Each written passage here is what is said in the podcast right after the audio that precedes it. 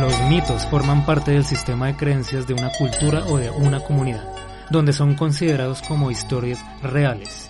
El día de hoy vamos a hablar en este podcast acerca del el mito del fantasma en la máquina. Y como preámbulo vamos a escuchar un fragmento de la serie Cosmos, donde el famoso divulgador científico Carl Sagan nos habla de la evolución de la materia durante millones y millones de años hasta generar la conciencia. Grupos de moléculas orgánicas evolucionaron en seres unicelulares. Estos produjeron colonias multicelulares. Sus distintas partes se convirtieron en órganos especializados. Algunas colonias se fijaron en el suelo marino, otras nadaron libremente. Surgieron los ojos. Ahora el cosmos podía ver. Los seres vivos colonizaron la Tierra. Tras un tiempo, los reptiles cedieron paso a seres pequeños, de sangre caliente y cerebro más grande, que desarrollaron destreza y curiosidad ante su entorno. Aprendieron a usar herramientas, fuego y lenguaje. De la ceniza de la alquimia estelar, de la materia de las estrellas, surgió la conciencia.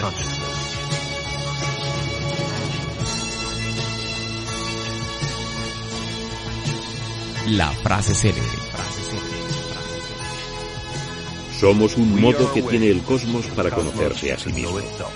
Somos seres del cosmos y siempre quisimos conocer nuestros orígenes para entender nuestra conexión con el universo.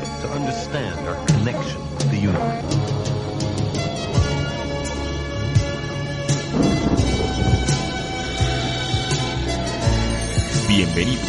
Están escuchando el Logos Podcast. Un saludo para todos nuestros escuchas. Bienvenidos a una nueva emisión de Logos Podcast. Yo soy Cero Uno enviando una nueva señal pirata hacia la Matrix desde Bogotá, Colombia. Y como siempre, acá tengo a unos dos buenos amigos podcasters que nos van a acompañar el día de hoy en un tema bastante interesante y vamos a conversar acerca del mito del fantasma en la máquina. Entonces voy a saludar primero a Natu. ¿Cómo se encuentra? Bienvenido. Hola 01 y un saludo a todos los podescuchas, los que siguen este podcast y gracias por, por el interés y, y compartir eh, su tiempo con nosotros escuchando estos podcasts. Bueno, muchas gracias Natu como siempre por aceptar aquí la invitación y bueno, Benrin nuevamente acá en el Logos Podcast, bienvenido. Sí, ¿qué tal 01? ¿Qué tal Natu? Eh, muy contento de estar acá nuevamente en Logos Podcast y más con este tema tan interesante. Eh, bueno, el día de hoy vamos a hablar de un tema bastante complejo, bastante denso, pero es muy acorde con todos los podcasts donde hemos hablado acerca del cyberpunk, de la alta tecnología, hemos hablado acerca de algunas historias, algunas series, eh, hemos hablado de The Matrix, de Ghost in the Shell, de Blade Runner, y sin lugar a dudas todas estas series, todas estas sagas nos plantean una pregunta acerca de la conciencia humana, acerca de la mente, acerca de la digitalización de nuestra humanidad, por así decirlo. Y el día de hoy vamos a concentrarnos en, este, en esta temática con todo el rigor, todo el profesionalismo que se necesita para tratar un tema tan complejo y tan profundo como lo es hablar acerca de nuestra conciencia, hablar acerca de lo que el común denominador de la gente llama el alma.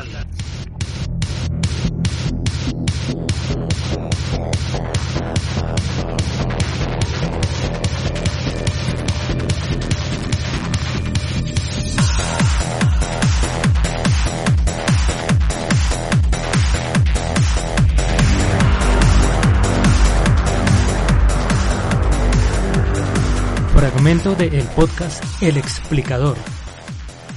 Mucha gente tiene la, la idea muy eh, clavada en la cabeza de que la, la conciencia es un fenómeno tan extraño que necesariamente tiene que ser diferente a cualquier manifestación material. Cuando uno empieza a estudiar ciencia, en serio, cuando uno hace ese ejercicio mental tan común en los científicos y tan importante para cualquier actividad humana que es el de aprender a tirar a la basura las ideas que no se conforman con la realidad, uno de pronto encuentra que la naturaleza es mucho más sutil, mucho más compleja y muy diferente a lo que creíamos. Sabemos que la conciencia humana es una manifestación directa y exclusiva de la química y la física del cerebro. Pero si usted se pone a pensar con cuidado en esa idea, es realmente imponente. Ideas, reflexiones. El mito del fantasma en la máquina. ¿Tenemos un alma? Si el alma perdura después de la muerte es como si fuera un fantasma. Si es un fantasma, entonces ¿cómo puede mover a la máquina? El alma, ¿cómo puede mover el cuerpo? Es imposible. No puede existir un alma. No puede existir un fantasma en la máquina.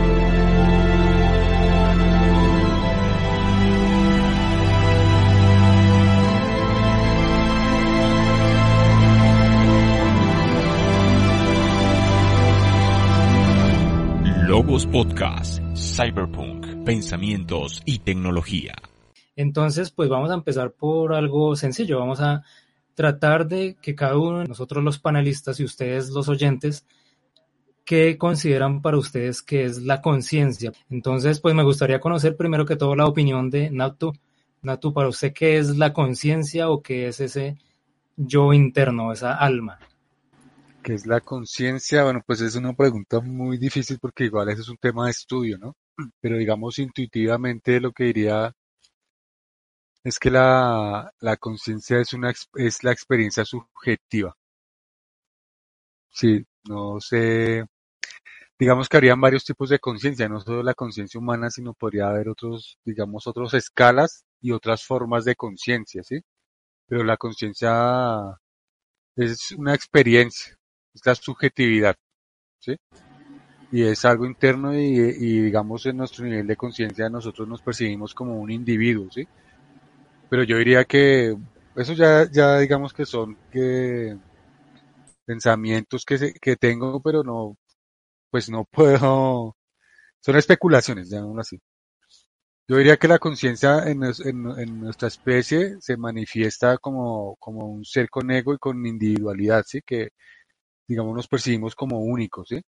Pero también diría que la conciencia puede ser eh, eh, compartida, como, varias, no sé, varios seres compartir eh, una misma percepción, una misma subjetividad.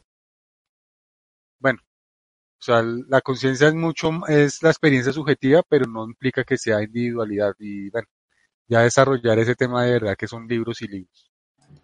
Bueno, perfecto. Es un primer eh, preámbulo acerca de esa experiencia, ese yo. Ben Rin, cuéntanos un poco qué es lo que usted considera la conciencia, el alma o el yo interno. Bueno, para mí la conciencia es cuando un individuo eh, sabe que existe. O sea, eh, tiene conciencia de que tiene conciencia de sí mismo. Y para mí es algo que es muy, muy, o sea, es muy complejo en el sentido de que eh, se tiende a pensar que la, la conciencia es única del ser humano, pero eh, han habido estudios, aunque pues lastimosamente no, no hay tantos, en la parte de los animales, en que los animales pueden llegar a tener de algún modo algún tipo de, de conciencia muy básica. Obviamente sabemos que, que los animales eh, eh, viven a través de sus instintos y hacen, pero pues ya hay algunos estudios en que obviamente los animales eh, más avanzados eh, tienen algún tipo de conciencia de sí mismos. Para mí la, la conciencia es, es un proceso complejo que se va, que se va construyendo, digamos por lo menos en, en la parte humana se ha ido construyendo a través de, de milenios, de milenios y milenios y milenios, hasta llegar a este punto en donde cada, cada individuo es, es, es consciente de su individualidad y es consciente de, cómo ocupa, de cómo ocupa eh, ese espacio.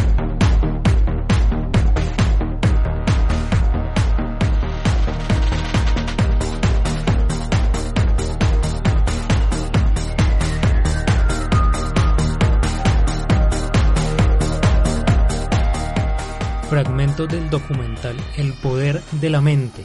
Conciencia. Somos los autores de una película única en el mundo. Rodada en tres dimensiones y narrada por nuestra voz interior. Esta es la película de nuestra consciencia. Tejida a base de sensaciones, y que solo nos pertenecen a nosotros. Este cuento interior, privado, íntimo, se está convirtiendo en objeto de estudio de la ciencia.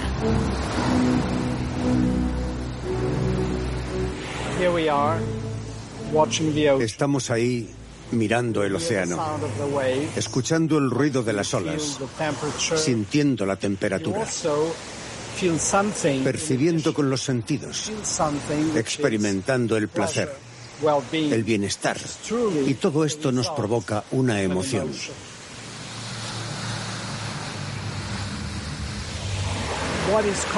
La conciencia en ese momento, para mí, es la unión de cada una de esas partes.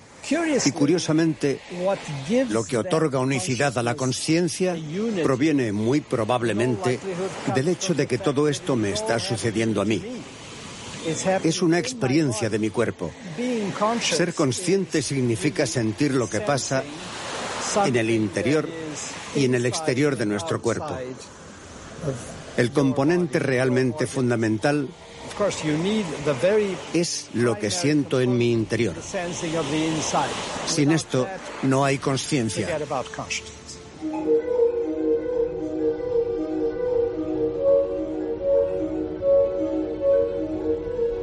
Antonio Damasio es conocido en todo el mundo por sus investigaciones sobre el cerebro, cuya complejidad está explorando.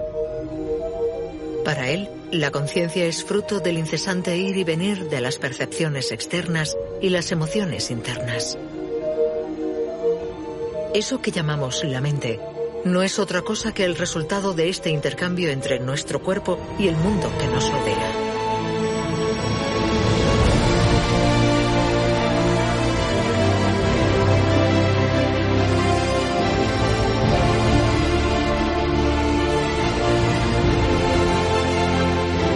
Logos Podcast. Bueno, perfecto. Muy buenas definiciones y bueno, aquí yo voy a entrar al ruedo y acá probablemente vamos a, tener un debate muy interesante. Pues acá vamos a tener diversos puntos de vista, obviamente los oyentes van a tener también los suyos propios. Y cuando uno va a conversar acerca de estos temas, aquí yo voy a hacer como un paréntesis, un, un llamado, porque este tema es muy cyberpunk, pero va a tener una transversalidad con otros temas como lo son, por ejemplo, la religión. La religión, si uno analiza el cyberpunk, está casi que implícito todo el tema de la individualidad humana, de qué tanto eh, deja el ser humano de serlo, si va incorporando mucha tecnología a su cuerpo, y eso en algún momento va a cruzarse, va a cruzar la línea con el tema de la religión.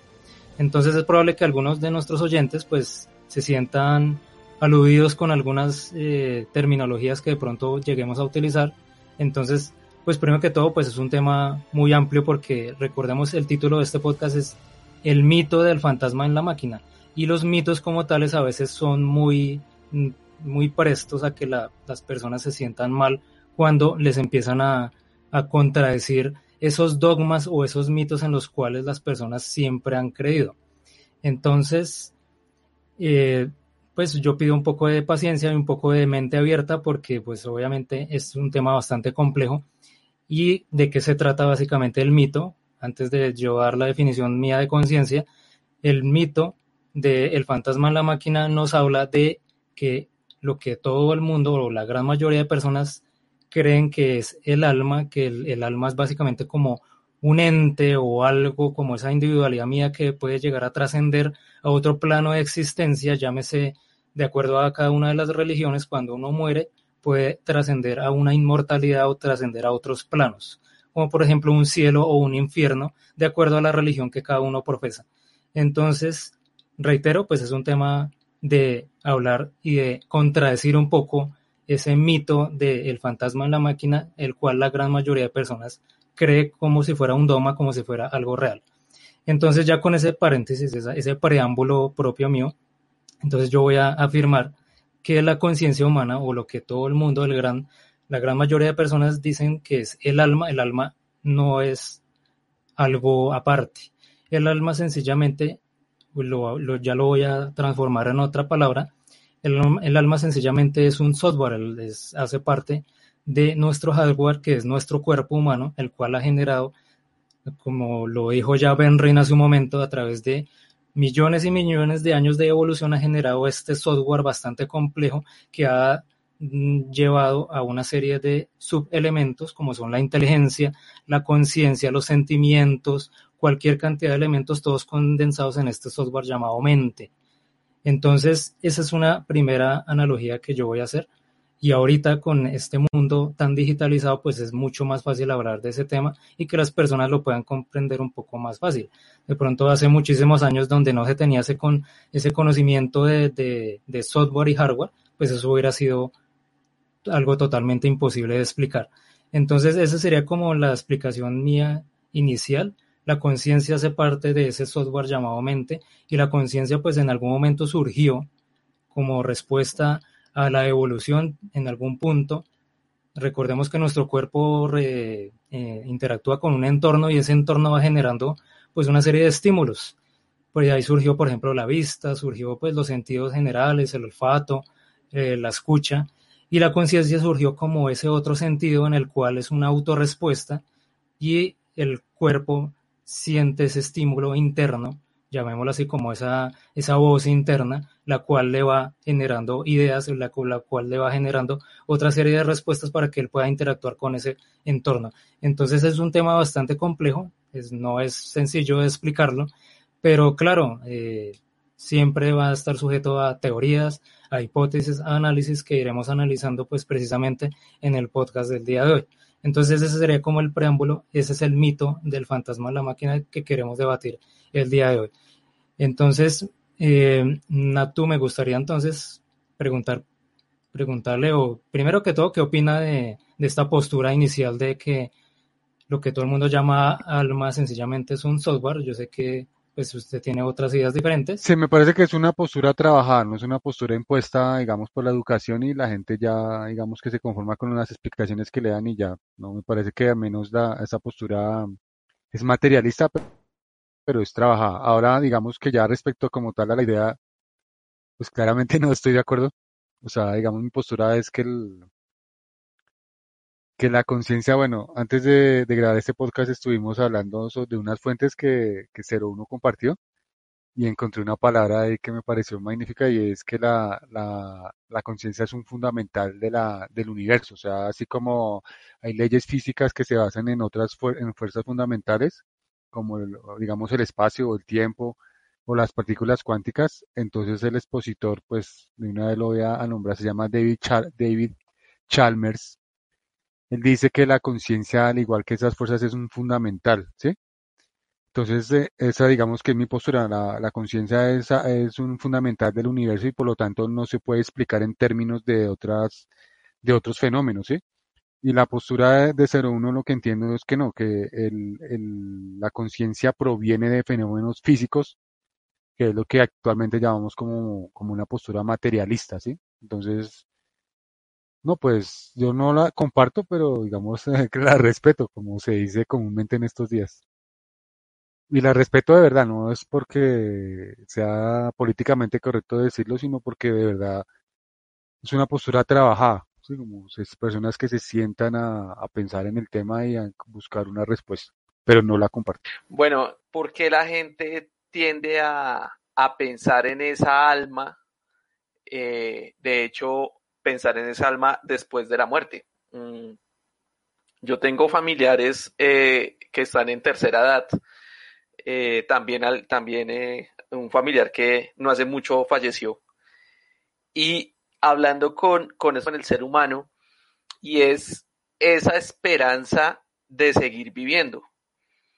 Es decir, hay una parte que es la conciencia, la conciencia que, que, es lo que nosotros como individuo eh, tenemos una individualidad, sabemos quiénes somos, lo, como dijo 01 es una inteligencia, pero a medida que nos va pasando el tiempo, cuando ya estamos en una tercera edad, cuando ya vemos más cerca la muerte, eh, tenemos esa esperanza de seguir existiendo.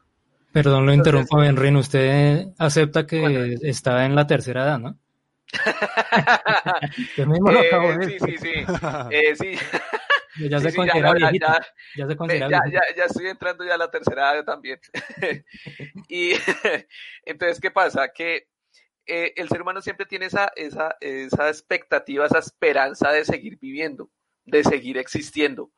Pero como el ser humano sabe que físicamente hay un punto límite en el cuerpo, que el cuerpo tiene un punto límite, que va a fallecer, que va a dejar, que esa máquina que es el cuerpo va a dejar de funcionar. Entonces, ¿dónde le queda esa esperanza?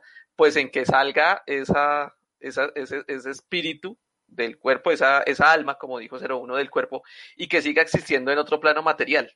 Entonces, muchas veces no es que le han contado, sino que el ser humano tiene esa esperanza y es algo que viene desde hace eh, milenios. De hecho, eh, conocemos la parte de los, de los egipcios que tenían ya esa esperanza de creer que va- van a poder vivir eh, más allá de, de su vida, ¿sí? la, la vida después de la muerte. Sí, correcto, muy interesante la, la propuesta.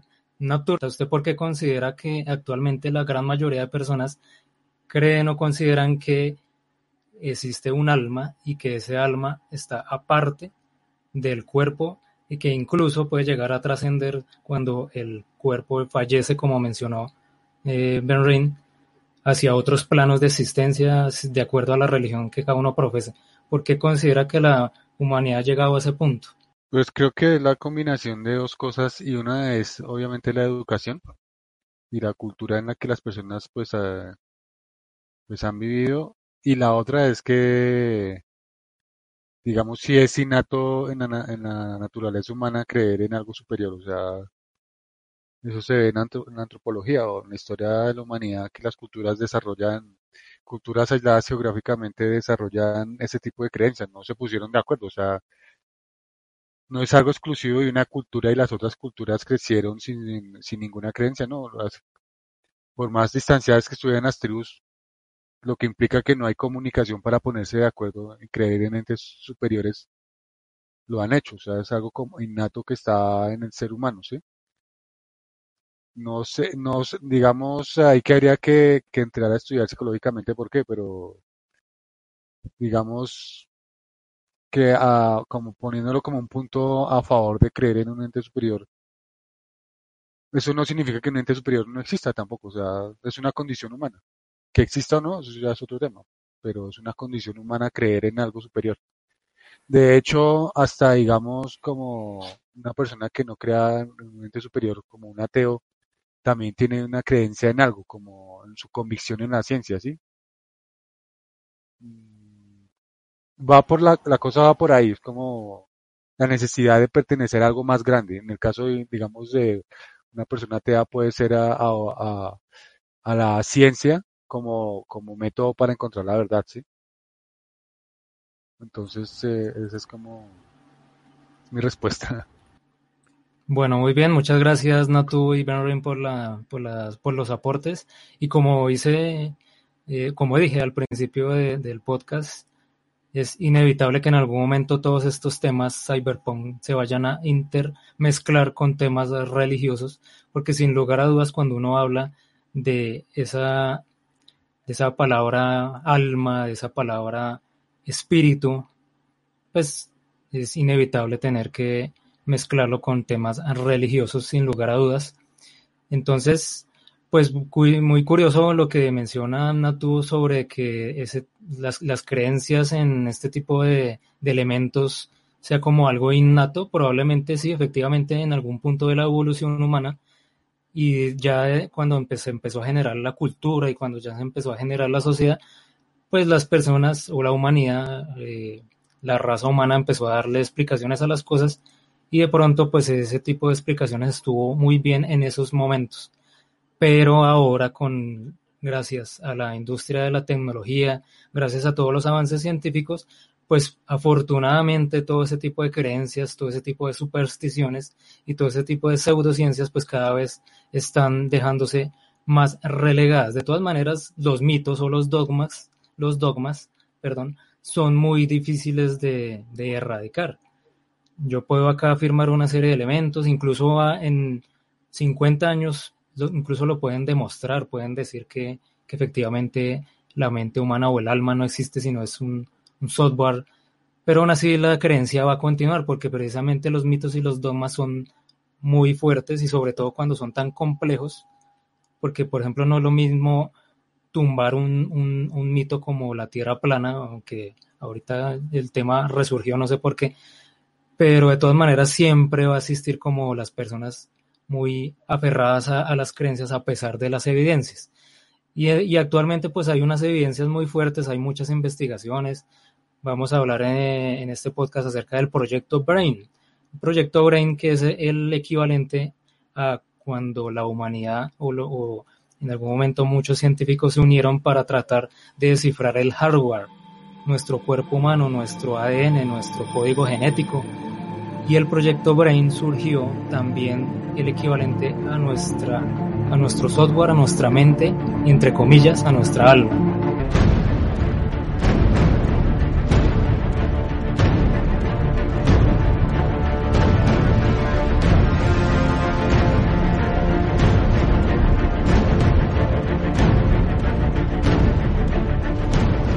Fragmento de la entrevista a Rafael Juste del proyecto Brain, titulado Mapear el cerebro es el mayor desafío de la ciencia, de El futuro es apasionante de Vodafone.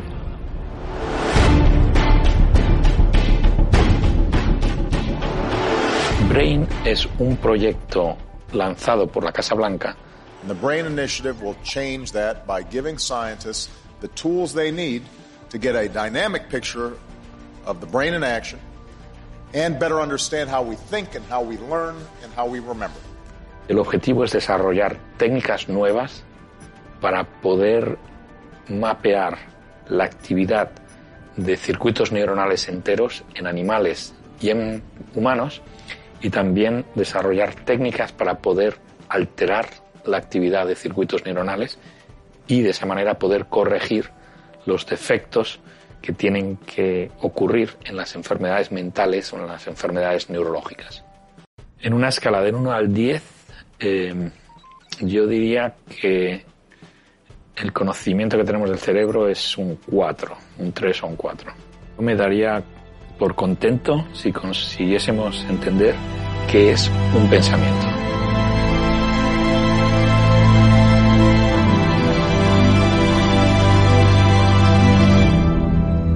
Logos. Logos. Del griego conocimiento, razonamiento o reflexión. Y entonces a mí me parece ese tipo de proyectos excelentes porque justamente es el objetivo de ir más allá de, de, lo que, de todo el conocimiento que tiene la humanidad actualmente, es tratar de conocernos más profundamente, ya el cuerpo pues en su gran mayoría ya está eh, analizado, igual eh, se seguirá estudiando, pero porque el cuerpo es fácil de investigar. Obviamente uno puede coger la parte física, empezar a estudiar, así como uno coge un computador y uno puede estudiar el disco duro, uno puede analizar el chasis, la torre, como dicen en algunos países. Uno puede estudiar, por ejemplo, los microchips, cómo están organizados, cómo se interrelacionan eh, entre ellos, la memoria RAM, etcétera pero tratemos de estudiar el software, tratemos de estudiar la mente, la conciencia, el alma, entre comillas, siempre voy a mencionar al alma entre comillas. Y entonces ya el grado de complejidad es mucho más avanzado. Imaginémonos que no es, no por un momento desaparecen todos los ingenieros de sistemas de, del mundo y una persona que no tiene esos conocimientos en tecnología trata de entender el software. Si no tiene las herramientas, si no tiene el conocimiento, como actualmente los científicos no tienen las herramientas y no tienen el conocimiento, se ve como que ese, esa mente o ese espíritu, o entre comillas esa alma es algo como fantástico, como si fuera mágico, como si hubiera llegado un ente eh, mágico y, nos hubiera implantado eso dentro de nuestro hardware, dentro, dentro de nuestro cuerpo. Entonces, es, es, como lo que quiero dar a entender que actualmente hacen falta muchas herramientas, hace falta mucho conocimiento, pero eso no implica que tengamos que recurrir a explicaciones con entes superiores o cosas mágicas para tratar de darle explicación a cosas como lo que todo el mundo llama el alma. Sencillamente es un sentido más que tiene la mente humana, un sentido más. La conciencia es un sentido más. Pues ese es otro planteamiento mío adicional a lo que ustedes han conversado. Entonces, pues eh, lo que quieran aportar, eh, bienvenidos, Natu, Menren. Bueno, eh, a veces tendemos a pensar que la conciencia se creó de, eh, de un momento a otro apareció.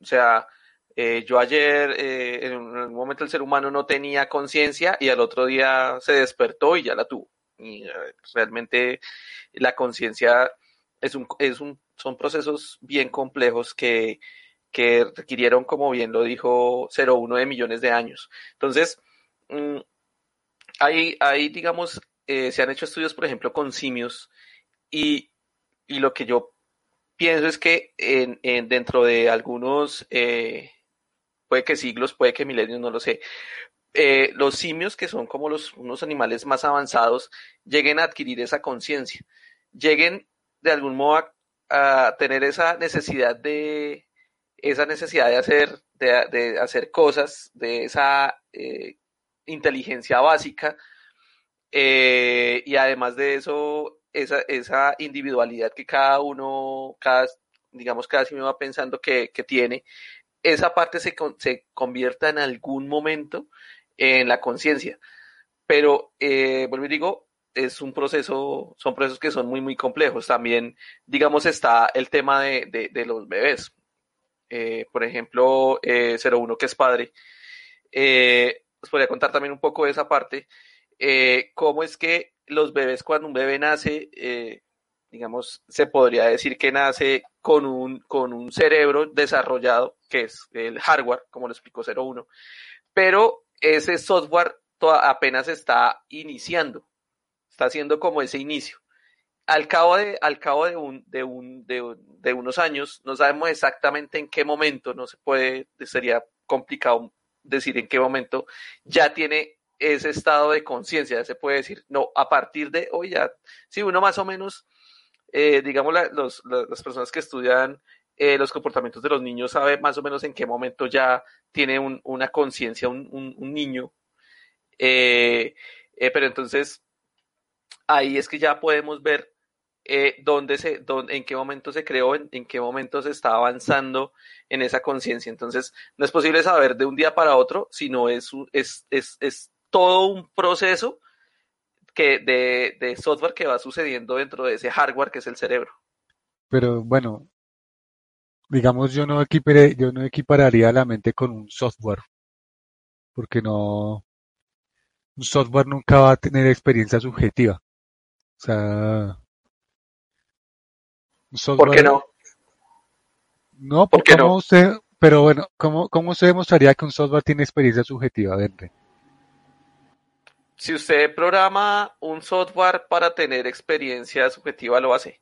Eh, digamos, por ejemplo, diga, por ejemplo, por ejemplo, digamos, usted coge, por ejemplo, usted coge, eso, usted coge, usted, o sea, por ejemplo, usted coge un, un, un computador, le pone un sensor de calor, ese computador le va a indicar a usted la eh, que tiene sí. calor o la ausencia de calor, bueno, o lo sí, que okay, podríamos okay. llamar como frío. Sí, es que eso, ahí digamos que Ahí ya es donde se arma el debate, pero eso no, como tal, una experiencia subjetiva, no sé, una, digamos, los colores, que es como el típico ejemplo en estos, en estos debates sobre la conciencia.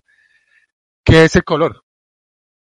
El color son señales electromagnéticas, son fotones que vibran eh, a diferentes frecuencias, ¿cierto? Exactamente, es, es una misma, es, sí, es una luz blanca que dependiendo pues, eh, blanca, ahí, ahí, ahí y como golpea, y como golpea, pues puede cambiar a colores. Sí. Eso. Ahora listo. Ahora yo le pregunto, ¿por qué, por qué el rojo se percibe como rojo? O sea, o por qué el azul como el azul? Si a la larga es una frecuencia magnética, es una onda magnética que vibra con determinada frecuencia. ¿Por qué los percibimos como rojos? Si es una escala, hay, hay una escala de colores que va desde el infrarrojo antes del, antes del, del infrarrojo hasta el ultravioleta. ¿Por qué nosotros percibimos en esa escala los colores de forma diferente cuando a la larga lo único que varía es la frecuencia de onda? Precisamente por eso. Porque nosotros tenemos, precisamente porque tenemos una visión, esa visión nos permite identificar esa frecuencia y dar lo que, lo que damos como color, ¿sí? De hecho, de hecho hay una, hay, hay un experimento, de hecho hay un experimento muy interesante de una máquina que logra identificar esas frecuencias y que le ha ayudado, le ha ayudado a los ciegos a que los ciegos puedan ver un, o sea, pues está, obviamente está muy básico, ellos ven sombras y alguna, alguna base del color, pero ya eso ya está mostrando que incluso las máquinas están pudiendo reconocer lo que es el color. Si se, se, configuran de forma correcta. ese es el punto de la discusión y de pronto me lleva a una reflexión muy filosófica. O sea, los medios físicos como los conocemos transmiten esas señales, hasta aún dentro del propio cerebro. O sea, de la máquina que usted dice que le ayudó a un ciego a ver, la máquina no le dijo al ciego que eso era un rojo, ni un azul. No, ella lo que hizo fue transmitir una señal eléctrica en el cerebro. Eso no es una experiencia subjetiva, ¿sí? No, pero, pero sí, pero si usted, pero si usted configura la máquina para que la máquina sepa que esa frecuencia de cerebro, de, perdón, esa frecuencia de luz es el rojo, pues la, máquina, va a saber que es el rojo. No, una máquina no sabe. Una máquina no sabe. Yo le digo, a, mire, y le digo, esta frecuencia, esta frecuencia es azul es lo que sigue esas instrucciones para determinar que eso es azul, pero ni siquiera la máquina sabe qué significa el color azul. Vea, que el tú me sigue demostrando que actualmente no tenemos el conocimiento ni tenemos las herramientas. Entonces, está muy bueno el, el debate del ejercicio porque justamente es lo que acabé de decir. Yo sé que Naptu, pues acá los presentes que manejamos tecnología, Naptu es desarrollador de software, tiene en su mente los lenguajes de programación actuales de este momento y tiene, el, tiene como ese paradigma de tecnología y de software que estamos viviendo en el 2020. Pero entonces, si lo vamos a tratar de traslapar a un software de, llamado Mente, que son alrededor, como lo dijo el del proyecto Brain, eh, Rafael Juste, 650 millones de años de evolución para generar un software llamado Mente, según las palabras de él, pues obviamente estamos en, absolutamente en total ignorancia y de acuerdo a lo que él mismo dice, el conocimiento del cerebro humano de la escala del 1 al 10 estaría en un 3, 4, dice, siendo optimista, 4. Estamos en total ignorancia y en algún momento sí se logrará descifrar cómo se genera esa autoconciencia programable y asimismo cómo la naturaleza la llegó a programar en algún momento. Estamos hablando de 650 millones de años de evolución y como decía Carl Sagan, a nosotros la humanidad esas cifras no nos caben en la cabeza. O sea, es una vaina que nos, que, que nos parece pues. increíble. O sea, es una vaina, como la dice Carl Sagan, es una vaina extraordinaria. Es una maravilla que la naturaleza, a lo largo de todos esos millones de años de evolución, haya generado primero el hardware y segundo el software que surge para tratar de tenernos ese, para tratar de entendernos a nosotros mismos como ese otro sentido que nos da esa voz interior de esos estímulos externos y ese, ese la conciencia sencillamente es eso, es otra, otro estímulo que nosotros recibimos y que nuestro cerebro lo interpreta. Probablemente sea más sencillo de lo que de pronto tú lo podría llegar a, a, expresar. uno dice que, que es otro sentido más, pero no, la, la conciencia no es otro sentido más, es todo, la conciencia lo es todo en la existencia de una persona. La conciencia es la que recibe las señales de los sentidos y nos hace ser conscientes de la realidad en la, subjetiva en la que estamos. La conciencia no es como la, la, la, vista, que la vista es un sentido y entonces perdemos la vista, bueno. No, no, qué pena lo contraigo porque... No, no, no. Sí, no, no, no, no, no, no, no es así. Se lo, se lo voy a poner de una manera muy Definemos qué es la conciencia, porque es que si usted no tiene conciencia, usted es un muerto. Las plantas no tienen conciencia. Exactamente. Eh, eh, y, muy bien lo que dijo Ben Rin hace un momento, que hay grados, bueno, de hecho Nato también lo dijo, hay grados de conciencia y incluso hay, hay, seres vivos que no tienen conciencia, por ejemplo las bacterias, por ejemplo, los, bueno, eh, seres unicelulares, por ejemplo, porque no entendí, la, no entendí la réplica ahí, o sea, ¿cuál es la réplica? porque usted dice que si uno no tiene conciencia uno está muerto y eso es totalmente falso. Y le doy el ejemplo de una planta que está viva y no tiene conciencia. Una, un ser unicelular no, está, no tiene conciencia y está vivo. O sea, existe y no es totalmente falsa la afirmación que usted está diciendo. No, no, ve, o sea. O incluso insectos. Primero, primero hay diferentes niveles de conciencia. Lo primero, o sea, la conciencia tampoco implica autoconciencia. La conciencia es una experiencia subjetiva, o sea, Puede que yo, una hormiga, una hormiga no tiene autoconciencia de su existencia, pero tiene experiencia subjetiva, o un gato, digamos.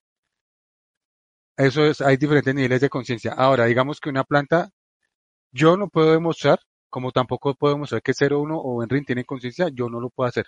Mucho menos voy a poder demostrar que una planta tiene o no conciencia. Yo puedo creer que la tiene o puedo creer que no la tiene. Lo que sí tiene una planta son mecanismos de recepción de señales y de procesamiento de esas señales. Eso es diferente a tener conciencia, ¿sí? Eso es diferente. O sea, como dijo Henry, el, el, aparato de la, de, que capta la luz y la ayuda a un ciego, él no tiene conciencia. Él lo que hace es recibir unas señales y transmite unas señales, como un televisor. ¿sí? Nosotros no estamos hablando que un televisor tenga conciencia. Y él transmite señales. Y él las interpreta, o sea, no las interpreta en el sentido de la semántica, sino que él recibe unas señales y las transforma en, en píxeles en la pantalla. pero, pero usted cómo define en qué momento se activa una conciencia. Por ejemplo, un perro, un perro tiene mucha parte subjetiva, sabe, sabe que, digamos, de algún modo tiene una parte básica de que es un, de que existe, de que es un individuo, está, se pone contento, se pone triste, reconoce al amo. Todas esas son una cantidad de, de identidades que tiene, que puede llegar a tener un perro, pero usted en qué momento usted puede decir si este perro tiene conciencia o no tiene conciencia. No, yo no puedo decirlo. O sea, en ese caso soy solipsista, o sea, para mí es como un acto de fe. De hecho, yo estaba pensando que posiblemente ustedes no tengan conciencia, de pronto hasta nadie en la humanidad tiene conciencia sino solo yo. A mí no me consta, o sea, eso es imposible de demostrarlo, ¿sí?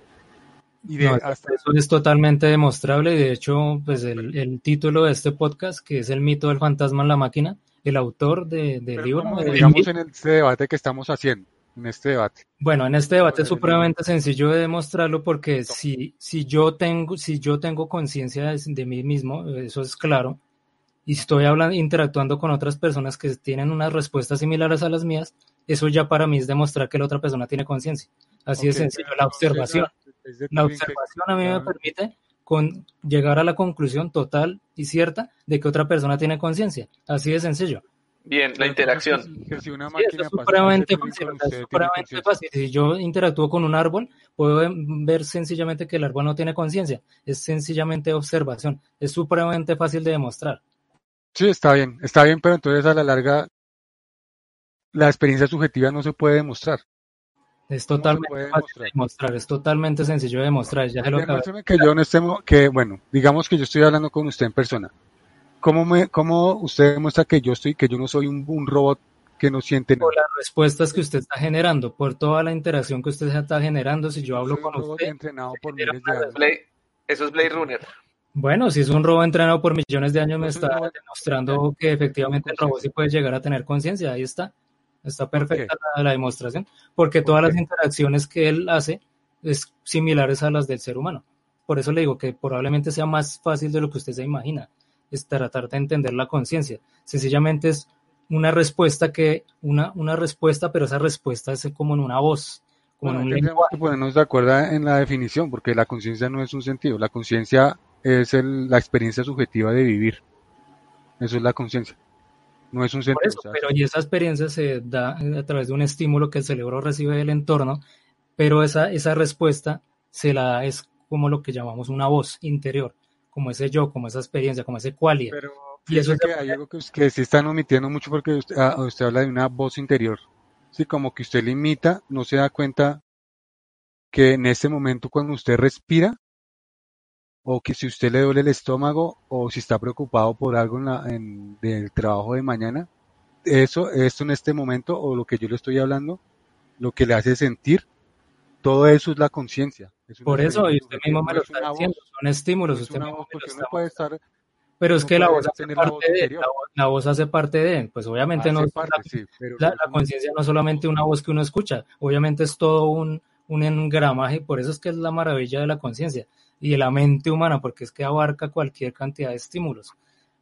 Vuelvo y reitero lo que dije al principio, es un conjunto y entonces, por ejemplo, el tema de los sentimientos, el tema de la preocupación, el tema de todos esos subprocesos que se, se están ejecutando por debajo, como respirar, como el equilibrio, como, no sé, es, es un tema tan complejo y tan increíble que precisamente son 650 millones de años de evolución para llegar a ese punto, del cual el software conciencia o el software mente que incluye la conciencia llega a este punto en el cual nosotros nos encontramos en el 2020 y sigue evolucionando porque no es lo mismo la conciencia de nosotros de la conciencia de las personas que vinieron hace mil años o las que vivieron hace dos mil años porque la misma conciencia va evolucionando y va adaptándose a todos los nuevos estímulos que nosotros mismos vamos generando. Y eso también es maravilloso porque vemos cómo la misma conciencia humana ha ido evolucionando y todo lo que hemos generado, incluso hasta poder llegar a generar tecnología. O sea, eso es increíble, me parece. Incluso nosotros mismos que somos programadores, yo me maravillo de que nosotros mismos podamos crear cosas. O sea, eso me parece espectacular porque porque las personas de hace 5.000 años no lo hacían? Porque no tenían ese conocimiento, no tenían esos estímulos, no tenían esas herramientas. Entonces, 5.000 años, pues es un ejemplo, estoy dando un número, lo mismo, 650 millones de años no es algo de la noche a la mañana, como lo, decía la, la, conferencia que usted mismo mencionó al principio.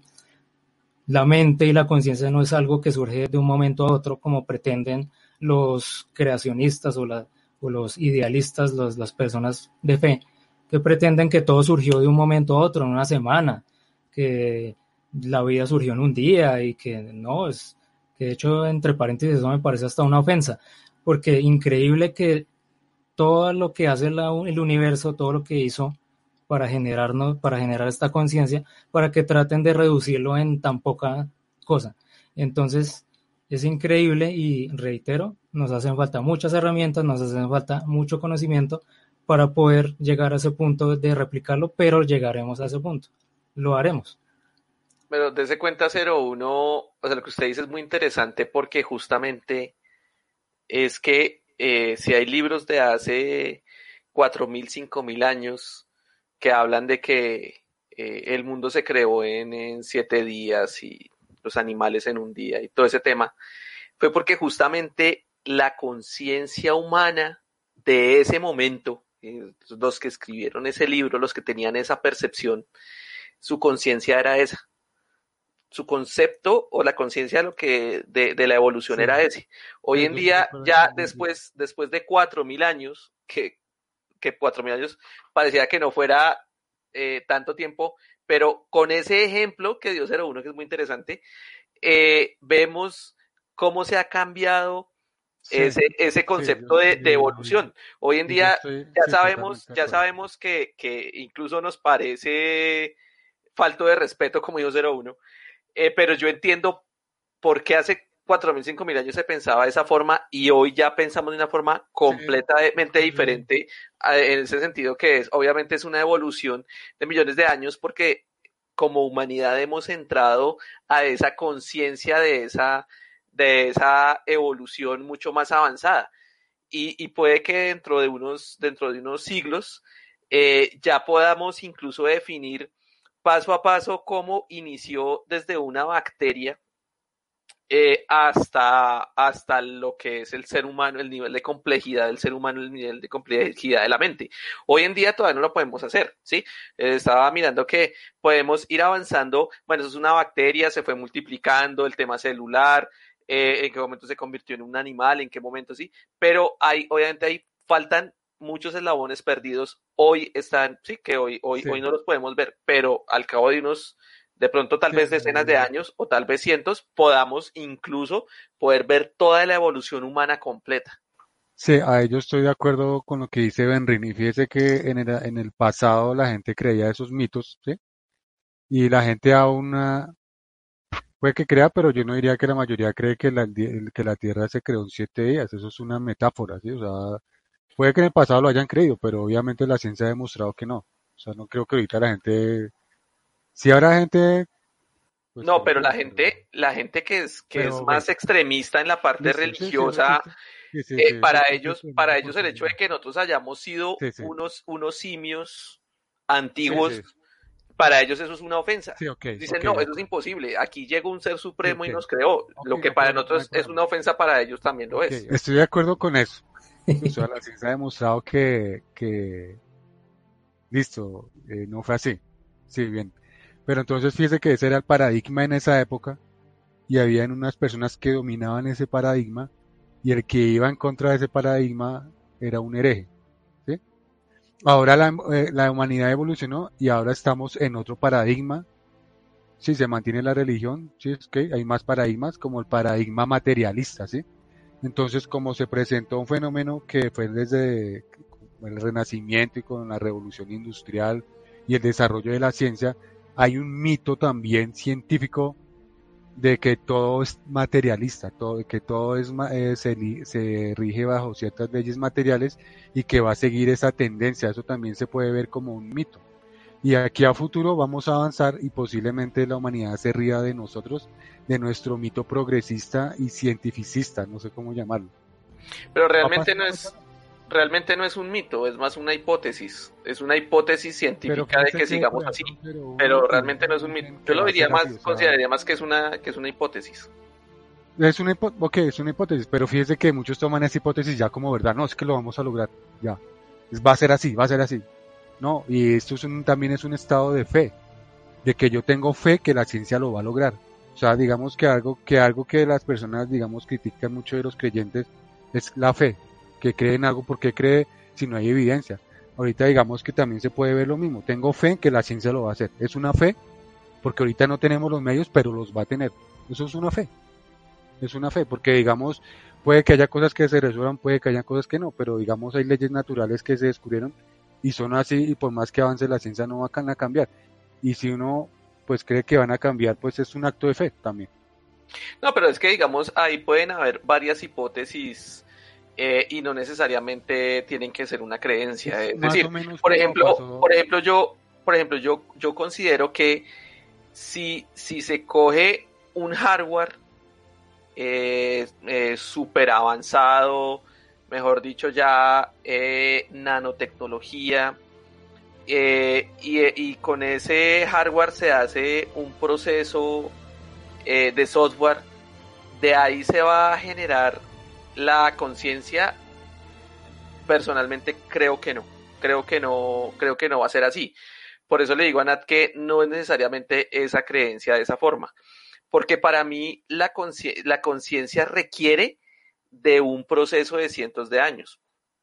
Entonces puede ser que hoy con la nanotecnología eh, no, no, no, se pueda hacer, sino que con esos, digamos, esa nueva, ese nuevo software vaya avanzando, vaya empezando a tener inteligencia y al cabo de 100 eh, años, 200 años, ese software que se creó hoy, con ese hardware que se creó hoy, en 100 o 200 años llega a tener conciencia. Esa es la hipótesis que yo tengo.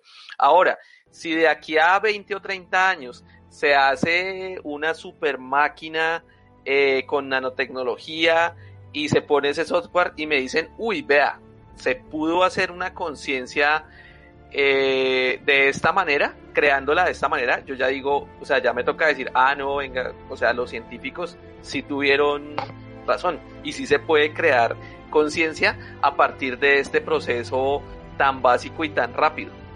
Pero entonces, eh, en ese momento están ambas, ambas hipótesis, puede ser una puede ser la otra, pero realmente pensar que eso es una creencia no es así, realmente son hipótesis.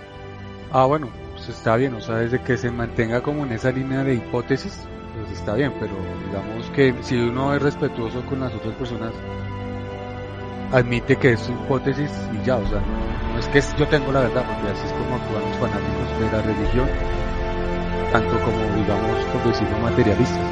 No es que yo tengo la verdad y va a ser así.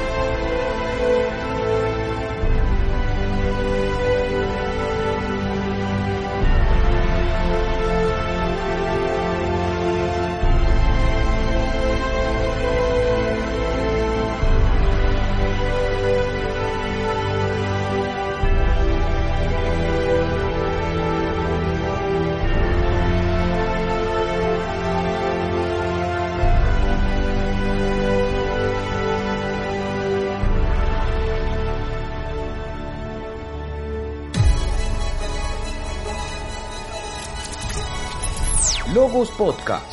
Analizamos el cine, las series y el entretenimiento desde un punto de vista diferente. Desde México, Angel del podcast Angel Cat. El anime va más allá porque al final de cuentas es el retrato de una sociedad que se levantó de las cenizas se levantó para decirle al mundo que aquí sigo y voy a ser el mejor de todos. Desde el Perú, Colas del podcast Colas dice. Y eso es un elemento puramente cyberpunk. Hay una clase que no tiene acceso a esa tecnología y que por ser disidentes o por no ir eh, de acuerdo con el orden establecido, pues la pasan mal. Desde Colombia, Félix del podcast El siglo XXI es hoy. Podcast, como Logos Podcast, se parece más a un club de lectura que a un programa de televisión o de radio. Más allá de los datos duros, queremos reflexionar sobre los aspectos positivos o negativos que una historia le puede aportar a la sociedad. Desde Francia, Descartes. La torre es eh, la torre de la felicidad, the Tower of Joy en inglés, es un, como un palacio de verano de los Targaryen. Desde Colombia, W del podcast Un Show Más. Por fortuna este modelo social es fuerte. Pueden salir 10 Julian Assange, pueden salir muchos anónimos, el sistema aguanta, o sea, y eso es muy bueno. Yo casi que defiendo al sistema. Desde Colombia, Cyborg de Cyborg Corp. Es un tiempo donde nosotros mismos cedemos nuestra libertad voluntariamente. Desde Colombia, Fernando Plestes de Astarte Cultura. Una de las mejores experiencias que yo he tenido con el Cyberpunk es el haber jugado y dirigido un juego de esta temática llamado Shadowrun. Desde España, Alan Neal de Wasted Metaphor. Y quiero agradecer a Logos Podcast por haberme invitado. Síguenos en Twitter como arroba Logos Podcast, en iTunes, iBox, Facebook y YouTube como Logos Podcast. Logos Podcast, Cyberpunk, pensamientos y tecnología.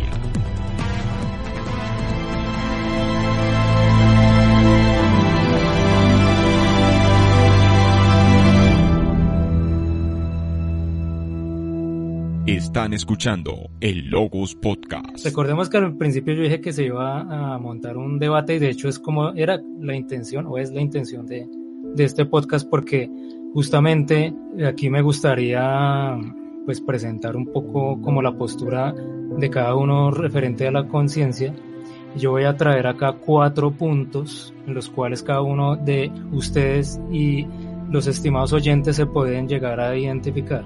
Entonces, por ejemplo, hablemos de en letras del punto D. El punto D, los que se identifican con el D, dicen que la conciencia de tipo humano no se podrá entender propiamente en términos físicos ni computacionales o científicos de ningún tipo, que es básicamente lo que, o la gran mayoría de ideas que nos ha planteado NAPTU y probablemente la gran mayoría de personas del mundo estén de acuerdo con NAPTU y precisamente lo, lo traje en representación a manera del, del debate de la contraparte para que también pueda expresar sus ideas. Los que se identifiquen con el punto C dice lo siguiente. La realización de cierta actividad física en el cerebro es lo que lleva a la aparición de la autoconciencia en el ser humano. Sin embargo, aunque puede ser reproducida artificialmente, dicha acción no, no podrá simularse la conciencia algo algorítmicamente. Y muchos de pronto también pueden llegar a identificar, identificarse con este punto, donde de pronto se pueden llegar a ent entender cosas, pero lo que se replica en el computador igual no será una conciencia real. Entonces muchos también se podrán identificar con este punto. Eh, Benrin decía que de pronto se identificaba con el B, los estimados oyentes, que es el B. La conciencia es una consecuencia del tipo de acción física que ocurre en el cerebro y aunque cualquier acción física puede simularse propiamente a través de los medios computacionales, el hecho de que se lleve a cabo es un proceso de simulación computacional del cerebro no comportaría por sí mismo la aparición auténtica de la conciencia. De pronto el punto B y C se parezcan, sino que el punto B ya acepta que la conciencia emerge del cerebro, pero ya en términos computacionales todavía está la duda si se puede llegar a darse. Entonces, los puntos D ya van siendo un poco más materialistas, usando la palabra que nos acabó de mencionar Natu. Y los que somos del punto A, que somos muy pocos. Todo pensamiento es un proceso de computación, es decir, en particular la percepción de uno mismo y la autoconciencia, son procesos emergentes, y ahorita vamos a hablar de precisamente esa palabra emergencia, de qué se trata. Es un proceso emergente que surge como el resultado directo de la computación o de algoritmos adecuados. Y lo que yo he mencionado expandiendo la idea, 650 millones de años de evolución, la naturaleza ha sido el programador de esta mente humana, de este software, ya en términos biológicos, obviamente no en términos de silicio o, términos de, máquinas, sino ya en términos biológicos. Eh, señor? sí, quiero hacer una anotación y es que, o sea, sin querer o queriendo, se termina personalizando un ente.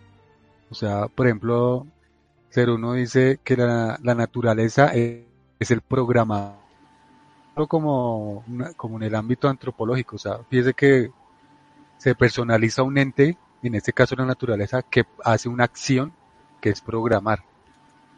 Quería anotar eso. Sí, sí, muy bien, no, le, no le voy a refutar eso. De pronto me gusta la palabra que acabo de mencionar, una acción, el movimiento. Yo creo que cuando uno empieza a comprender todos estos temas de, del universo y de la naturaleza, ese, ese término de movimiento, de la acción, es, es clave a la larga en todo eso, porque todo es movimiento, y los estímulos y la, y la luz y todo surge a través de, de, todo este tema del, movimiento y gracias por traer esa, esa palabra. Y, y bueno, esas son unas posturas, ¿no? Ahí, bueno. Traje cuatro posturas que probablemente abarquen la gran mayoría de, de pensamientos que cada uno puede llegar a tener en torno a lo que cada uno piensa que es la conciencia y si se podrá generar o si ha surgido en términos biológicos o, o si se podrá replicar artificialmente. Benjamin iba a comentar algo. Sí, pues yo quiero matizar un poco la, la B, ¿sí? Yo lo que, digamos, lo que considero es que la conciencia eh, no se puede simular. O sea, por digo, no es tanto que la conciencia emerja de algo que tiene que ser necesariamente natural. No. Eh, es posible, creo, creo que de hecho va a pasar en algunos siglos, que emerja conciencia desde el silicio, como bien lo dijo 01, pero no va a ser algo simulado. Es decir, no va a ser que se va a configurar un computador hoy de cero para que hoy tenga conciencia. No. Eh, si, se, si se llega a producir conciencia desde el silicio, va a ser que ese, ese sistema computacional, ese, si ese sistema computacional haya avanzado, haya tenido un avance de mucho, de mucho tiempo. Eh, pues no sé cuánto tiempo, no sé, decenas de años, no, no lo sé, unos años, no lo sé. Pero lo que me refiero es que para que emerja esa conciencia debe de haber todo un proceso de mucho, de mucho tiempo. ¿Sí? Así como nosotros hicimos durante millones de años, como bien lo explicó hace un rato 01, eh, el silicio también requerirá de mucho, mucho, mucho tiempo para poder emerger esa, esa conciencia. Quería matizar un poco esa parte, esa, esa parte de la B. Bueno, muy interesante esa, esa propuesta. Bueno, yo sigo eh, reiterando que acá tenemos posturas, de pronto tendremos alguna afinidad yo 01 con Benrin, con ciertos temas, pero pues Benrin también tiene una postura. Aquí yo mostré, presenté cuatro, desde las letras desde la D, donde definitivamente el tema de la conciencia es propiamente algo ajeno a, la, comprensión humana, por decirlo así, y posturas como intermedios, de pronto Benrin, y posturas como la mía, de 01, de la A, donde definitivamente es programación, en algún momento la naturaleza generó la conciencia humana, generó la vida y la conciencia humana. Entonces, bueno, entonces llegó el, eh, momento de las, de las contrarréplicas, Naptu, que aquí le tengo un par. Y recordemos este debate muy interesante, aquí estamos hablando acerca del mito del fantasma en la máquina, estamos hablando acerca de, de lo que la gente llama el alma. Y vuelvo y traigo la, la aclaración de que siempre los términos religiosos van a estar casi que cruzados. Entonces, uno de esos términos religiosos que acabo de mencionar, Natu, es la fe. Y dice que nosotros, los que somos materialistas, tenemos la creencia o la fe de que en algún momento todo este tipo de afirmaciones se van a dar.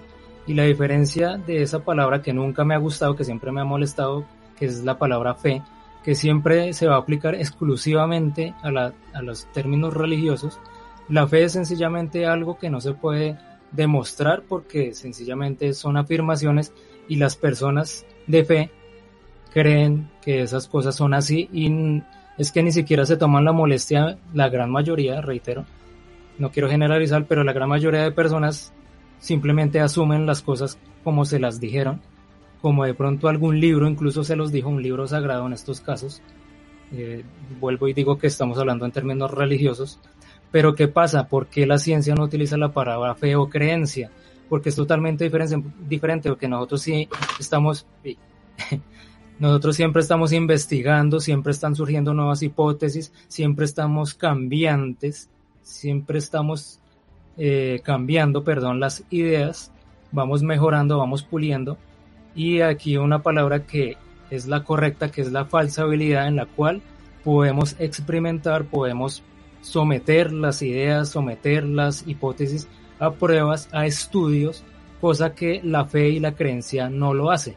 Entonces, por ejemplo, las personas de fe que creerán en algún ente superior, y yo creo que jamás se ponen a, analizar si de pronto si será verdad, si, si no será, si será falso.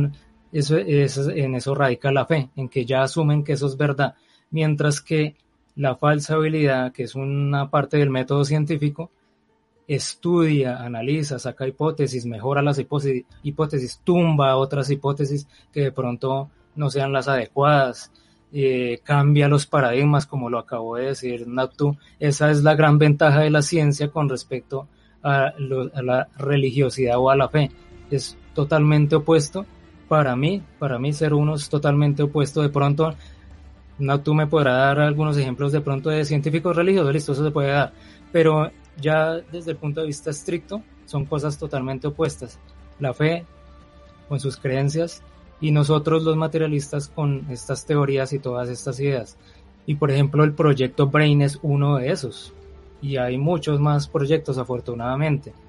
En cambio la fe y la creencia se quedó en eso, se quedó ahí estancada con ideas Menos mal el mismo Natu lo acabó de traer aquí a colación, ideas que de pronto nuestros padres y los padres de nuestros padres la trajeron y la siguen replicando una y otra vez y una y otra vez, pero no salen de esos paradigmas. En cambio la ciencia sí intenta ir más allá, intenta sacar hipótesis, ideas raras, ideas que de pronto sean contradictorias, pero eso es lo chévere, eso por eso que me parece increíble estar en esta postura materialista, porque siempre va surgiendo nuevas ideas muy maravillosas y espléndidas que nos maravillan día tras día. Y de pronto el proyecto Brain no, no, no tenga los resultados esperados porque es que 12 años o 15 años del proyecto Brain no es nada comparado con los 650 millones de años que, que, que traje a colación, pero seguirán surgiendo nuevos proyectos y y ese proyecto bien dejará un legado y, surgirán nuevas y nuevas generaciones. Yo quería contar algo como para meterle candela al debate. Eso, eso, hágale. Aquí, me, me, me las manos. el tema de la falseabilidad es muy interesante y bueno, yo quería, quería comentarlo porque, digamos, 01 nombra los 600 millones de años de la evolución, ¿sí? digamos que en ese sentido es como un como que eso hace que muchas hipótesis no sean falseables dentro de la ciencia porque 600 millones de años para o sea no hay ningún ningún laboratorio donde se pueda correr eh, se puedan esperar 600 millones de años para ver si esas hipótesis son verdad. Entonces ahí digamos que también eh, no hay, hay, hay afirmaciones que a veces no son tan científicas como parecieran, porque bajo ese argumento entonces ya todo queda como, bueno, tocará esperar 600 millones de años para ver si, se cumple. No, pues afortunadamente no dije que toca esperar 650 millones, por ejemplo, para replicar un agujero negro en un laboratorio, un agujero negro que en el, en el universo se puede tardar, bueno, no, no tengo el dato. Digamos que un agujero negro se desarrolle en 100 millones de años, un ejemplo porque la estrella colapsó y bueno, generó el agujero negro. Y ahorita, gracias al gran colisionador de hadrones, o el H, eh, eh, se me escapa el nombre, el LHC, lo pueden, lo replicaron. Un agujero negro sencillito, duró unos, unos instantes y se evaporó. Porque de acuerdo a las matemáticas de, o la física decía que ese agujero negro eh, microscópico iba a durar 5 segundos, un ejemplo, y ya. Pero lo, lo generaron. Y lo mismo, en algún momento la conciencia o todo lo que estamos hablando el día de hoy ya no se va a demorar los 650 millones de años, va a tardar menos, de pronto 100, de pronto 200, pero, gracias a la, a la capacidad, gracias a las herramientas, y yo reitero en esa palabra, a mejores herramientas que vayamos desarrollando, lo lograremos. Si digamos siendo científicamente correctos, como decía Benrin ahora que lo dijo muy bien, son hipótesis. Son hipótesis y tienen su lógica y son hipótesis hasta el momento. No es que es la verdad, no, son hipótesis. Que va a poder lograr eh, eh, replicar la conciencia es una hipótesis. Ok, es una hipótesis. Bien, bien, entonces llegamos ahí a un punto de, concordancia. Se mencionó entonces la palabra fe, mencionó el tema del paradigma del materialismo. Bueno, eso también es otro, otro, otro tema de, debate que de pronto, eh, de, acuerdo a muchas cosas que hemos hablado el día de hoy, pronto no merezca la pena repetirlo, pero pero bueno, ahí también estaría otro, otro tema para discutirlo. Pero yo sí quiero hacer un énfasis entonces en, uno de los puntos que acabé de mencionar de las letras de la A, B, C y D, y uno de los cuales menciona el tema de la emergencia. Inevitablemente, cuando uno habla de temas de la conciencia, cuando uno habla de estos temas, la palabra emergencia tiene que aparecer porque es un, un tema igual de complejo a todo lo que hemos hablado el día de hoy, pero igual de interesante porque ¿qué es la emergencia, estimados oyentes?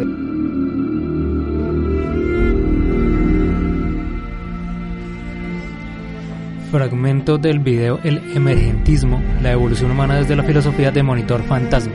Mucha gente, y no sin fundamentos, cree que la conciencia, por ejemplo, es solo un proceso del cerebro. Esa, por ejemplo, es una idea mecanicista y surge cuando elevamos la química y la física al carácter de ciencias deductivas, es decir, aplicamos un criterio reduccionista y explicamos la realidad solo con las leyes que conocemos, razón por la cual la descripción de un ser humano, por ejemplo, se reduce a la de un autómata. Un ser humano es solo un conjunto de huesos movidos por músculos que a su vez son impulsados por un motor interno compuesto por varios órganos comandados por un cerebro que emite pulsos eléctricos a través de reacciones químicas. Esa es una perfecta descripción reduccionista. Bien, el emergentismo dice que esto no es válido porque el todo va más allá que la suma de sus partes.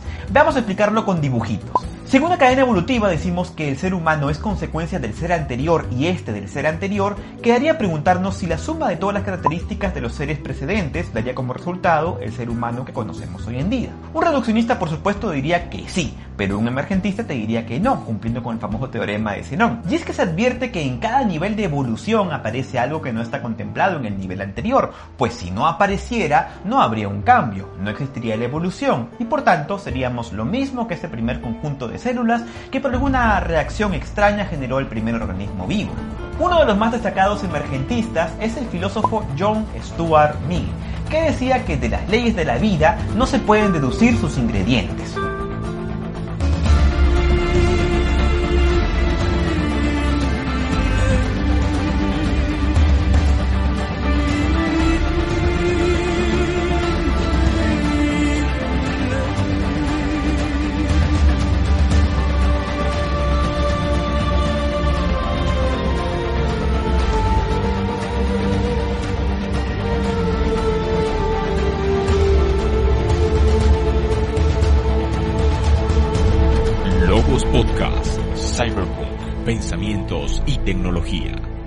Hay unos ejemplos, unos ejemplos sencillos, por ejemplo, el electromagnetismo. El electromagnetismo, por ejemplo, cuando uno tiene un, imán, entonces el tema del magnetismo es un fenómeno emergente y cuando las personas o los científicos van a analizar los átomos, los átomos no tienen magnetismo, uno por uno, de manera individual no lo tienen. Entonces es el conjunto que genera el fenómeno emergente llamado magnetismo son los átomos interlazados o como quieran llamarlo, que en conjunto hace que cada uno de esos átomos genere ese fenómeno emergente llamado magnetismo.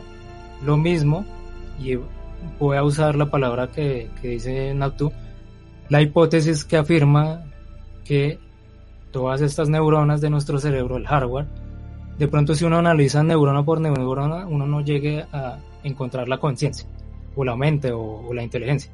De pronto neurona por neurona de manera individual, no. Pero todo la red, todo el conjunto de tanto las neuronas como las sinapsis, que es como esa interrelación de las neuronas, porque las neuronas no están pegadas las unas a las otras, las otras sino hay algo en medio que se llama la sinapsis, un fenómeno ahí eh, químico o eléctrico, como lo quieran llamar, que es el que, en, el que nos va a generar lo que llamamos este software llamado mente, que incluye la conciencia como uno de los aspectos a tener en cuenta y la inteligencia, los sentimientos, todo lo que hemos mencionado el día de hoy, todos esos procesos. Pero es que eh, yo aquí me estoy cogiendo la, la cabeza con las manos, tratar de entender 650 millones de años de evolución en un momentico, pues es, esto no sobrepasa a cualquiera. A cualquiera, nosotros acá los podcasters, a cualquier científico experto eh, en el mundo, eso, eso todavía no sobrepasa. Tratar de entender todo lo que la mente humana puede llegar a hacer y su interacción con el hardware. Todo lo que sea eh, esa relación de cuerpo y mente siempre van a estar relacionados. Y aquí voy a retomar el título del podcast del día de hoy, el mito del fantasma en la máquina. ¿Qué pasa con, con, el, con la relación entre el cuerpo y la mente? Todo, eh, hay algo, estimados oyentes, que tienen que tener presente que yo no puedo tener un software sin hardware. Yo no puedo tener una mente sin cuerpo, yo no puedo tener, y en términos de, para que lo comprendan los, los, eh, las personas eh, de fe, yo no puedo tener un alma sin cuerpo. El alma no puede trascender a otro plano, el alma no puede estar en, en, en, un cielo o en un infierno, es imposible, porque yo no puedo tener un software sin hardware. O sea, traten de, de, analizarlo un poco. Una, una interrupción pequeña. Sí, digamos, eso es lo que yo hago énfasis con la palabra hipótesis, ¿sí? Porque digamos que, ah, digamos, yo afirmo que yo creo en ciertas cosas, pero yo no puedo decir que determinada cosa es imposible en términos científicos. O sea, eso sería la hipótesis de 0-1, ¿sí? Que es imposible, es la hipótesis. No es la verdad absoluta, ¿sí? Su, su hipótesis en este podcast que está. Yo le, yo le pregunto, estimado Natu, ¿usted puede tener un software sin hardware? Eh, hablando de máquinas, porque es que se, entiendo la analogía entre, entre hardware y software contra mente o alma y cuerpo, ¿sí? De acuerdo. para mí el alma no es, no es, entiendo la analogía, pero en términos ya más, más específicos, más profundos, no, para mí un alma no es un software, es mucho más, mucho más que un software. No se puede comparar, o sea, si hay una analogía ahí, como cualquier analogía, pero ya cuando uno entra en los detalles, no es lo mismo para mí software y hardware que mente y alma. No es, igual. Sí, de acuerdo. Ahí podríamos entrar entonces a analizar qué sería el, alma que menciona, porque Sí, exactamente. Porque es que ya me está metiendo, y ese es el problema de, de, la religión, está metiendo un tercer ente, porque tenemos cuerpo, mente y alma y o espíritu de acuerdo a la religión. Entonces, digamos que y es algo que no lo pueden demostrar, es algo totalmente que es una creencia, es una fe. que absolutamente... Ahí quiero aclarar una cosa, ser uno disculpe. Para efectos de la charla, para mí el alma es la experiencia subjetiva. O sea, es la conciencia. Digamos, lo puede ver como un sinónimo, pero no como un tercero sinónimo. Entonces, digamos, digamos que aclaro eso. Para mí el alma es la experiencia subjetiva o conciencia y para evitar, digamos, como esos enredos con, con los términos religiosos o no, voy a usar la palabra conciencia, pero para mí es alma también. Sí, correcto, y la conciencia hace parte de la mente y la mente es el software de la equivalencia que estamos mencionando. Entonces, en ese sentido, yo no puedo tener un software sin hardware, yo no puedo tener una mente con la conciencia metida ahí, yo no puedo tener una conciencia sin, sin, sin el cuerpo, es imposible tenerla. Yo no puedo tener. Eso, digamos que yo puedo formular hipótesis científicas, hipótesis, hago la aclaración de que sí es posible, yo lo puedo, lo podría hacer. Pero digamos, yo soy consciente que son hipótesis y no son verdades. Entonces no me atrevo a decir es que es así. Bien, de acuerdo. Y como dije hace un momento con el tema de la fe, afortunadamente nosotros los materialistas tenemos una gran ventaja y es la cantidad de proyectos y de estudios y de hipótesis que se van generando en la cual analizan y analizan y analizan el tema. Porque no es un tema sencillo, no es un tema fácil de, de comprender porque hacen falta las herramientas y hace falta todo el conocimiento para tenerlo. Entonces la hipótesis del mito del fantasma la máquina dice eso. Yo no puedo tener un, una, una mente sin cuerpo, yo no puedo tener un software sin hardware, yo no puedo tener una conciencia sin cuerpo, porque de ser así sería un fantasma metido en una máquina. Y un fantasma está en, ¿cómo un fantasma va a interactuar con, un, con una máquina en la cual esté metida? Porque es que porque es que el alma, como lo describe la, la, gran mayoría de personas, es como si fuera un fantasma. El alma para la gran mayoría de religiosos es como si fuera un ente, un tercero. De pronto Naptu ya no, ya no entraría en ese, en ese apartado, ya no lo acabo de aclarar. Pero como la gran mayoría de personas diferentes a Naptu, vuelvo y aclaro, si están con esa creencia, con esa fe de que el alma es un ente, es algo que si yo me muero, ese ente va a surgir, va, hay muchas personas que hablan, por ejemplo, de vida después de la muerte, de la luz, cuando las personas se mueren, hablan de reencarnaciones, hay personas que hablan de, exorcismos, de que de, posesiones infernales, bueno, todo el entorno religioso y del mundo eh, tienen como arraigado ese mito de que existe un alma, que existe un ente, un tercero que está metido en cada uno de nosotros y es el que nos hace tener esa, esa experiencia subjetiva que dicen no tú. Pero eso es totalmente equívoco porque yo no puedo tener un fantasma metido en una máquina y que ese fantasma interactúe con la máquina.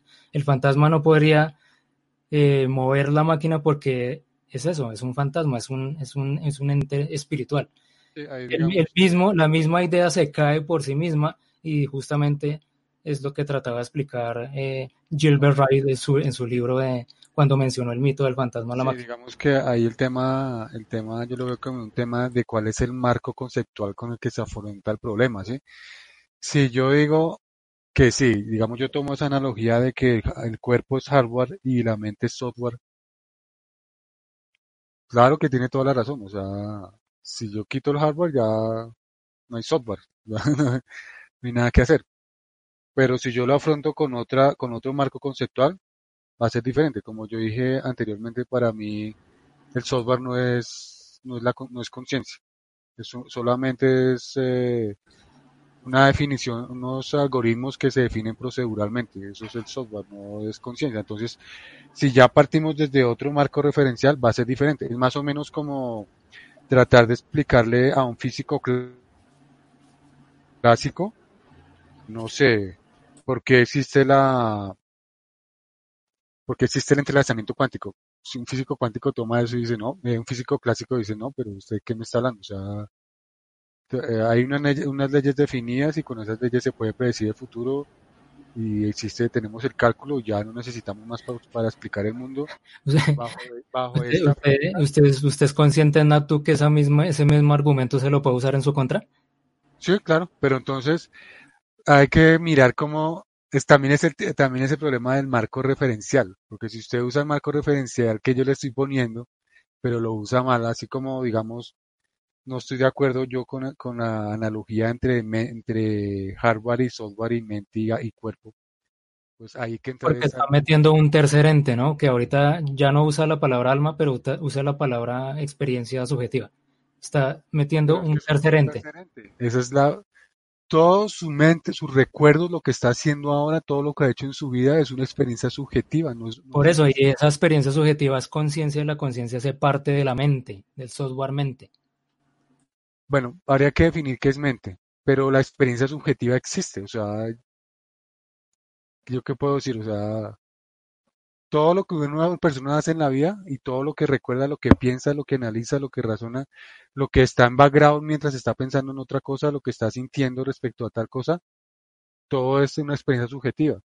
Hasta lo más mate, hasta las personas, hasta las teorías más materialistas vienen de personas que sacaron esas teorías a partir de experiencias subjetivas. Sí, es que nadie, nadie le está diciendo que no, ya que pregunta qué es la mente, póngale cuidado. La mente es el conjunto de capacidades o procesos como la percepción, obviamente son muchas, ¿no? Aquí solo voy a mencionar las más importantes o las más destacadas. La mente incluye la percepción, el pensamiento, la conciencia, la memoria, la imaginación y un largo etcétera. Y a su vez la mente tiene procesos mentales que también es una lista re larga, sentimientos, bueno, lo, lo que hemos mencionado también el día de hoy. Todo eso y, reitero, la conciencia es parte de la mente. el, software, el software mente incluye, oye, usted se acuerda, eh, perdón, Natu, ya, ya lo dejo hablar, eh, Benrin, ¿usted se acuerda del videojuego Horizon Zero Dawn de PlayStation 4? Sí, claro, claro, claro. Ahí, por ejemplo, había un software que tenía muchas subrutinas. Sí, sí, sí. Y ahí las subrutinas tenían dios, eh, nombres de dioses griegos. Entonces, Hades, Ajá. Afrodita, pero había un software, pues el global, el, el, macro. Entonces, la mente es el software macro y las subrutinas o las, eh, bueno, sí, las subrutinas, percepción, pensamiento, conciencia, memoria, imaginación, etcétera, etcétera, etcétera, cualquier cantidad de, de procesos se ejecutan, pero el, el, el, software mente es el macro, es el, el general, el global. Y la conciencia que a la larga es lo que estamos hablando el día de hoy, porque la gente siempre asocia alma con conciencia, es parte de. Ok, ok, entonces respecto a eso... algo, que me ha parecido curioso con, con Nat es que vea todo en términos subjetivos. O sea, sí, obviamente como seres humanos todo lo vemos en, en, en torno a la parte eh, subjetiva, pero pues no no, no, no entiendo, no veo esa necesidad de ver todo en términos subjetivos. Pues Ben, es que no es necesidad, es la realidad. La realidad es que todo es subjetivo. Esa es la realidad. O sea, lo que consideramos objetivo son fenómenos que consideramos externos a nosotros porque no compartimos la misma experiencia subjetiva. Eso nos da, digamos, si lo observamos externamente, podemos observar que puede tener ciertos comportamientos, ciertas reglas que se cumplen en, digamos, en, en la realidad. Pero eso lo hace siempre a partir de su, de su subjetividad. O sea, si usted, digamos, es astrónomo y va, va a determinar ciertas reglas que rigen, bueno, digamos Newton, la, la gravedad que son las reglas que rigen la, pues, los movimientos de los planetas y, bueno, todo ese tema. Usted analiza esos datos externos, pero a partir de su subjetividad, su subjetividad que es la que le dice cuando mira en el microscopio de qué color son las estrellas. Entonces, al, al final todo es subjetivo. O sea, por eso es que digamos que respecto a lo que decía 01, digamos, digamos si en la, por decirlo en la Wikipedia dice que la mente es ese conjunto de capacidades, pero es que estamos hablando de un tema que científicamente hasta hace poco está surgiendo. Entonces es una definición provisional que está ahí. Pero si yo digo que la conciencia es la experiencia subjetiva, entonces todas las capacidades cognitivas y de percepción son experiencias subjetivas, por lo tanto están englobadas dentro de lo que es la conciencia. ¿Sí? ¿Sí? es que estamos de acuerdo con ese punto, sino que a lo que voy, y reitero, hace parte de un software principal, como el sistema operativo, por llamarlo así. Digamos, y cada una de, de, los, sus rutinas, pues serán, no sé, programas o cosas así que hacen parte de. Sí, digamos que ahí, ahí yo quiero hacer dos comentarios. Bueno, que primero es terminar la analogía que estaba haciendo de los físicos, para hacer la corta verdad y poder hablar entre todos. Un físico clásico no le va a aceptar a un físico cuántico las definiciones que le dé, porque su marco referencial no le va a dar para eso. Tiene que aceptar otro marco. Lo mismo pasa con, digamos, el tema del alma, ¿sí? Si usted está en un, en un marco en que el alma es un software, pues ya no va, no va a poder aceptar otras ideas con lógica, porque desde ese marco referencial no, no es lógico, ¿sí? Tendría que entrar a, a, otras definiciones y a otros marcos referenciales para poder, ah, digamos, ampliar ese, esas definiciones, ¿sí? Sí, entonces lo que quiero es preguntarle, preguntarle a los dos, bueno, a Benrin y a 01, cada uno en su definición, en su perspectiva personal, ¿qué es la mente para ellos? Para mí la, para mí la mente es como todo el conjunto, eh, eh, por un lado, de, no sé cómo decirlo, como de procesos que tiene, que tiene el ser humano eh, de acuerdo a lo que le llega de los impulsos electromagnéticos de, de los sentidos. Puede sonar muy materialista, pero para mí es de esa forma, ¿sí? También le ayuda a tener, también es, también son los recuerdos que tiene, ¿sí? Y por ende, el conjunto de esto, más la parte subjetiva, es, es, es lo que compone el individualismo de cada persona. Para mí eso es la mente. Ahora, eh, yo, le, voy a, ahora le voy a hacer, le voy a hacer una, una, una crítica desde, desde el punto de vista constructiva a Nat y pues, pues para que me conteste la, la pregunta. Y es que parece un poco curioso cómo Nat pone todo desde el punto de vista subjetivo. O sea, así como, así como los creyentes todo lo ponen desde su punto de fe y desde ese punto pueden eh, sacar cualquier tipo de argumento, eh, pues, por yo digo, de una forma constructiva, le digo a Nat que si pone todo desde un punto de vista subjetivo, o sea, como que todo es subjetivo, pues de ahí en adelante eh, puede, se puede sacar cualquier, cualquier, cualquier teoría eh, cualquier argumento, todo lo puedes sacar desde ahí, desde el punto de vista subjetivo. Como por e, un ejemplo de que eso sea así, o sea, de que cualquier cosa loca puede salir de ahí, de que todo sea subjetivo. Pues es que es, es lo que nada está diciendo, es como que no, no, no, no, emerge, o sea, o sea, toda la conciencia, o sea, como que toda la conciencia es natural simplemente porque todo es subjetivo. Es, es algo que he entendido a, que creo que he entendido a, Nat. Sí, de pronto lo que, lo que puedo hacer es como explorar un poco la idea de qué es la subjetividad, porque digamos que también se usa la palabra subjetivo para denotar, eh, digamos, que, que, puedo decir, ideas erróneas del mundo, como... Bien, exacto, bien, bien, bien. Sí, porque así se usa esa palabra, como no, es que mi, mi opinión subjetiva es que este político eh, ha hecho bien las cosas.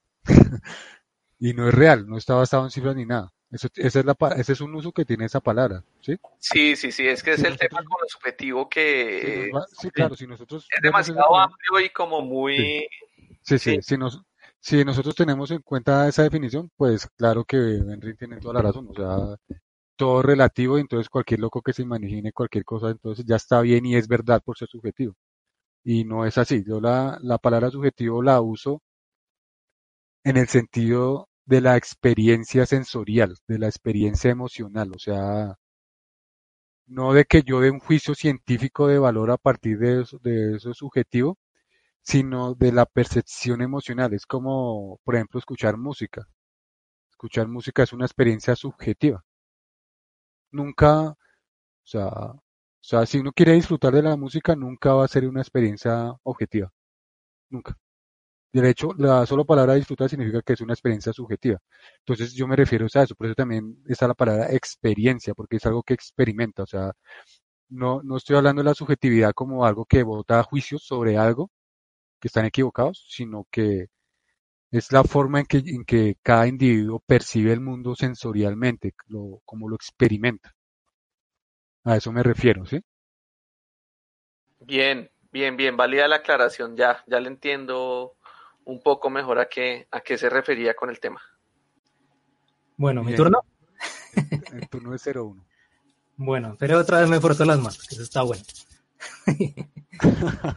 Entonces, eh, hace un momento Natu preguntaba, bueno, se acaba de preguntar, ¿qué es la mente para nosotros?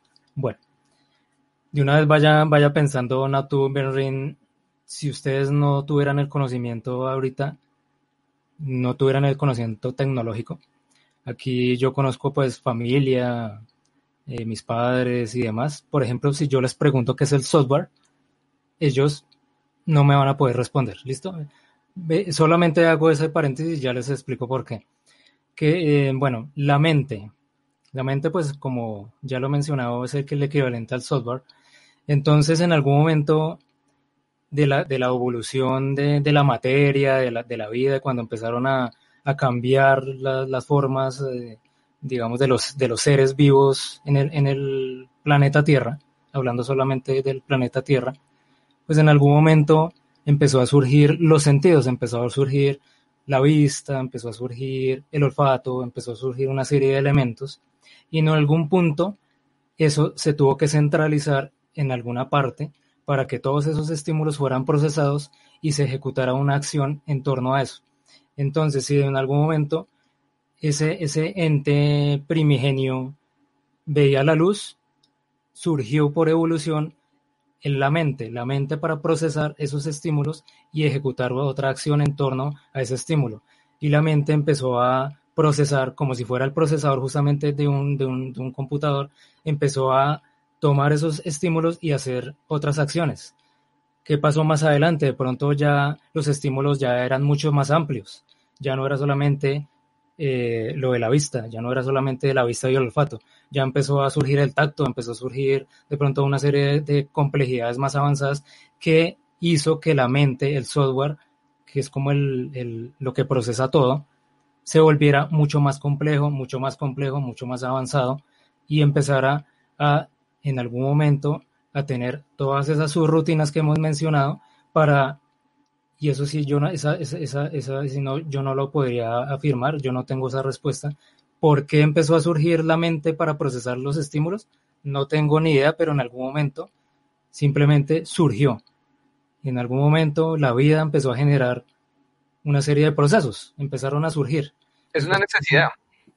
Es una necesidad así, así, como, así como los animales tienen necesidad, no sé, de, de caminar, de olfatear, es una necesidad la, la visión empezó a surgir y de pronto por allá en otro planeta la vaina sea diferente, bueno, no sé. Pero aquí en el planeta Tierra, listo, surgió esa necesidad por, por, el, por algo. Entonces, la mente, como ese ente central, ese procesador, las neuronas y demás, empezó, eh, empezó a captar todos esos estímulos y a procesarlos y inherentemente empezó a surgir el software. La mente ya establecida empezó a procesar el estímulo X, empezó a eh, procesar el otro estímulo, y lo que yo decía, de pronto que fuera un sentido más, pues de pronto es como el supersentido, como el, el procesador de los demás sentidos, no sé. Se me hizo fácil aplicar la palabra sentido como para que fuera más entendible, pero de pronto es el, macro, es el, el que empieza a, tomar todos los estímulos y empieza a ejecutarlos. Y entonces, como todos sabemos, la, evolución no es una escalera, no es lineal, sino es un árbol, es una ramificación. La evolución empieza a generar unos entes como los árboles que los mencionamos el día de hoy. Ellos no necesitan conciencia, ellos sencillamente ya se preestablecieron en determinada manera y no tuvieron la necesidad de tener una mente, por ejemplo. Pero de pronto ya otros tipos de seres sí tuvieron esa necesidad de que el software mente apareciera con toda la cantidad de sus rutinas, incluyendo la conciencia, que fuera, eh, pues fuera apareciendo para, para que eh, ese ente pudiera surgir y pudiera hacer más cosas. Y así, millones y millones de años de evolución, la conciencia, o perdón, la mente fue generando una inteligencia más avanzada, fue generando una conciencia que es la, el, el, el, la conciencia, reitero, como yo la he definido, es como recibir retroalimentación interna de los estímulos externos. Por eso digo que puede ser más fácil de lo que uno puede estar dispuesto a admitirlo. Pero también la imaginación, también otros elementos que he mencionado. Entonces, todo ese conjunto de procesos a la larga es el software mente. Entonces, eh, y es chistoso, por ejemplo, antes de, de aquí grabar el podcast, Natu recuerda que hacía, yo le, comentaba que mi hija ahorita se fue a dormir a descansar y que también está ejecutando unos procesos. Por ejemplo, el hecho de irse a dormir ya es otra, como que ya la mente empieza a entrar en un estado de invernación, la conciencia y demás, y empieza a surgir otro tipo de subrutinas en las cuales los sueños es como desfragmentar el disco duro y ustedes analizan los sueños son retazos. Y yo tengo, por ejemplo, que en algún momento estoy en mi casa y de pronto salgo y resulta que aquí afuera estoy en, en mi oficina y de pronto estoy trabajando y un momento otro el techo, no hay techo, porque son retazos de elementos por aquí, por allá. De pronto yo tengo recuerdos nítidos de los sueños, de pronto no. Y es desfragmentar el disco duro. Es que la analogía del, del hardware con el software a mí me parece increíble. O sea, me parece Ay, que definitivamente vamos Ay. por ese, por el buen camino. Señor. Sí, como, digamos, que sueña bajo esa analogía que yo ya aclaré que yo no estoy de acuerdo. Sí hay similitudes, ¿no? Digamos que yo sí diría que la, que la mente humana sí tiene ciertos comportamientos de software, pero es un subset de lo que es la conciencia. No lo es todo. En ese sentido, esa analogía, ¿Qué es, yo lo que, lo qué que es subset? ¿A qué, es un conjunto, ¿A qué se refiere con subset? un subconjunto, como que hace parte. Un como- subconjunto. Sí, Ya. En ese sentido, cuando un computador defragmenta el disco duro, ¿se podría decir que está soñando? ¿Y qué sueña? De pronto en términos actuales, de pronto puede ser como unos sueños primigenios, por decirlo así, pero, pero es que está, reitero, o sea, es que estamos empezando, o sea, eh, ahorita el tema de la computación, compárenos en Aptu, usted que es eh, experto pues en el tema de software y demás, compare los lenguajes de programación actuales con los de hace 20 años. Solamente 20 años, todo lo que ha cambiado y todo lo que cambiará. De pronto decir ahorita que son sean, sean sueños, pues de pronto no, porque es algo muy básico. Estamos como en los, en los inicios de, de empezar a llegar a esa inteligencia artificial o, o a, a esa- esas conciencias futuras digitales. Estamos en unos estados primigenios. Y yo aquí, por ejemplo, me gustaría eh, devolverle la, la analogía que usted hizo con los científicos. De pronto más adelante, en 50 años, llega la teoría futurista de la conciencia y alguien de ese futuro llega y se la explica a usted ahorita, en este momento, a usted le va a parecer magia. Y, es- y estoy utilizando sus mismos términos de la física clásica con la mecánica cuántica.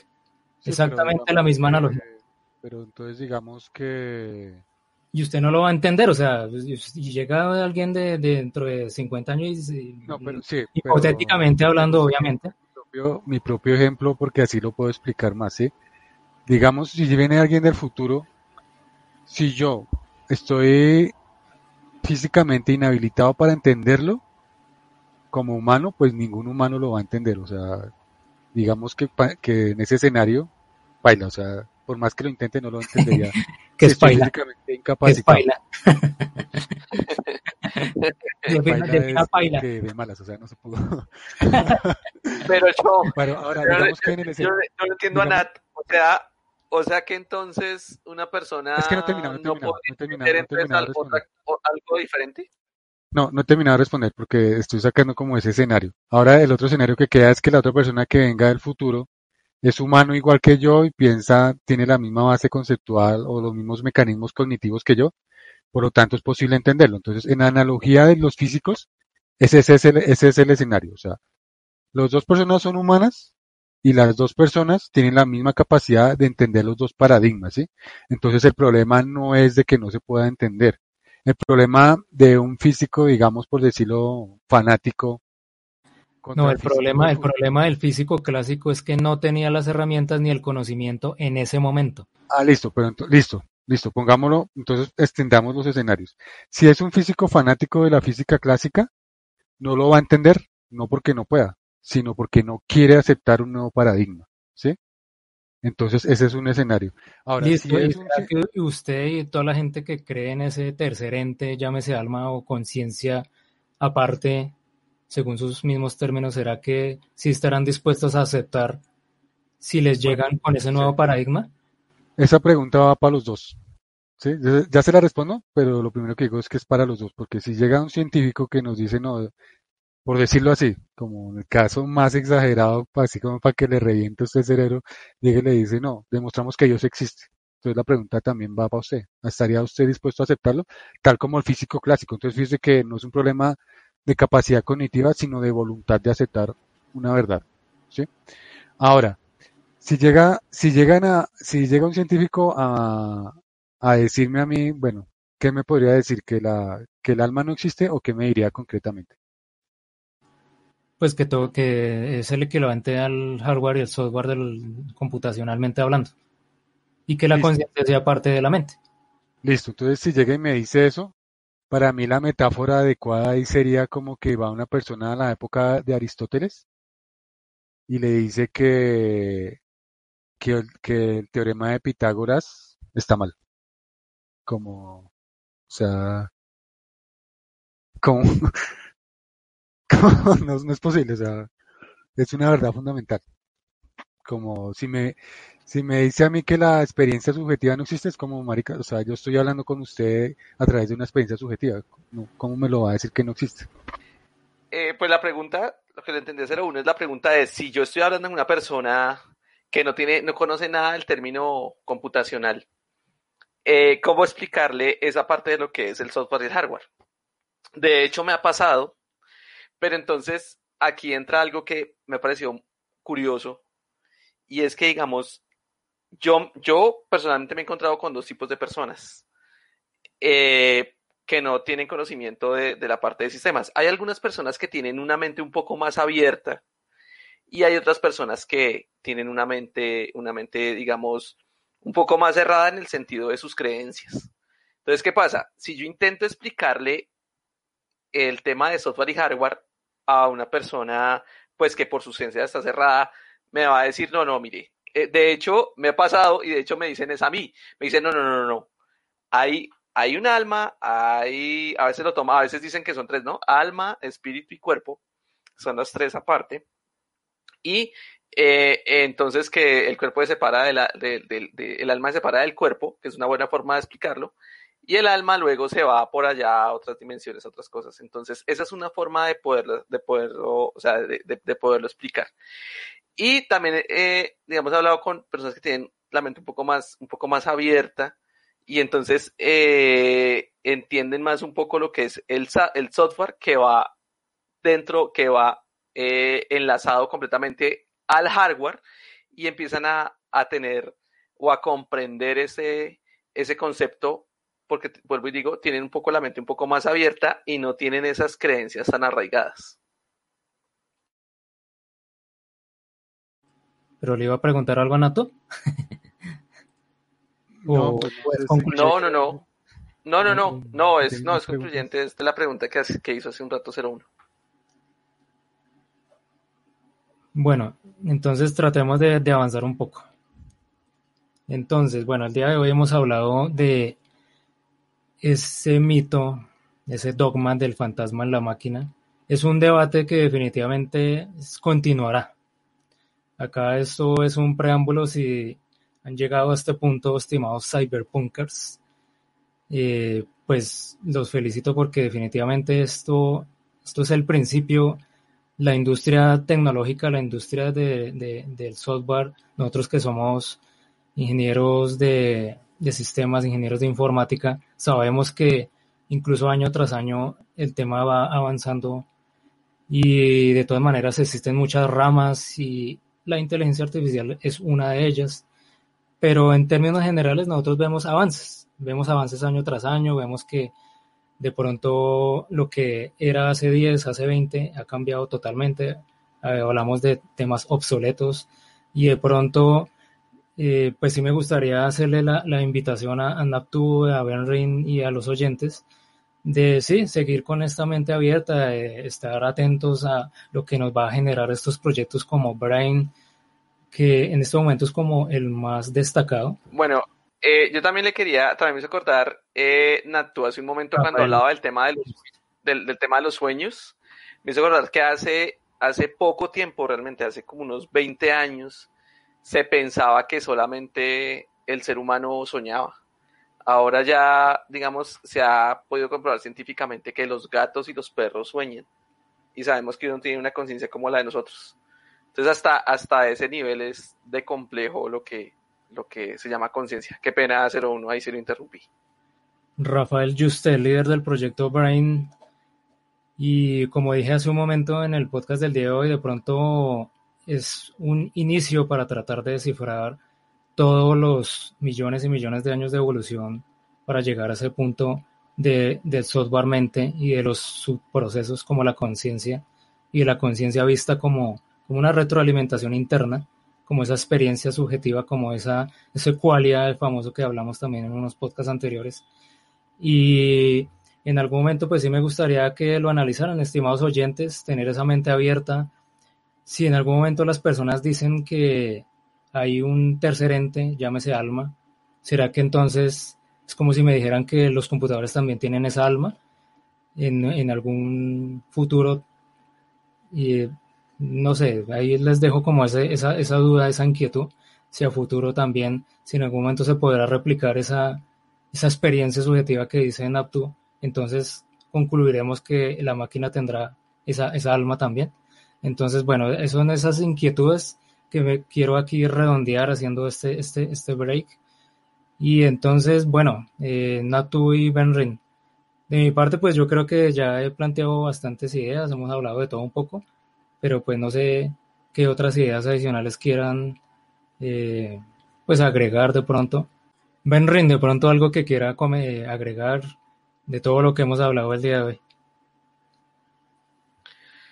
No, pues invitar también a, a los escuchas que eh, pues que nos envíen eh, lo que lo que piensan de lo que de lo que hemos hablado de lo que hemos hablado hoy. Eh, sí de todas estas ideas que, que hemos ido dando eh, cada uno sí y también de pronto muchos temas que de pronto se nos han, se nos han pasado, pues sí que ustedes tienen en cuenta que sea este, fan, este mito del, del fantasma en la máquina. Bueno, muy bien. Eh, Nautu, ¿algún comentario adicional que quiera agregar? Yo creo que es probable que a futuro tengamos la segunda parte de este debate pues no, no de pronto en el corto plazo, vamos a ver qué más va generando de pronto estos proyectos y asimismo de los resultados de esos proyectos es probable que nos vayamos a reunir nuevamente y irnos actualizando de todos estos temas, tanto con un resultado positivo como un resultado negativo, de todo lo que vaya generando, por ejemplo, insisto, el proyecto Brain liderado por el, el español, él siempre dice que igual es un grupo de muchos países, que igual pues está centralizado en, en él, pero él es consciente que va a dejar un legado de, muchas personas, de muchos científicos más jóvenes que, seguirán el camino. Entonces de pronto en algún momento él se retirará, pero seguirán muchos más. Entonces yo creo que esta es la primera parte de, unos buenos debates futuros. Sí, bueno, yo ahora sí yo tengo claro lo que quiero decir. bueno, digamos que, que veo la postura materialista como digamos, lo mismo que ustedes comentaban, que cada época tiene su paradigma. Entonces antes habían mitos y, y esos mitos se transformaron en, religiones y tal, y era lo que gobernaba en ese momento.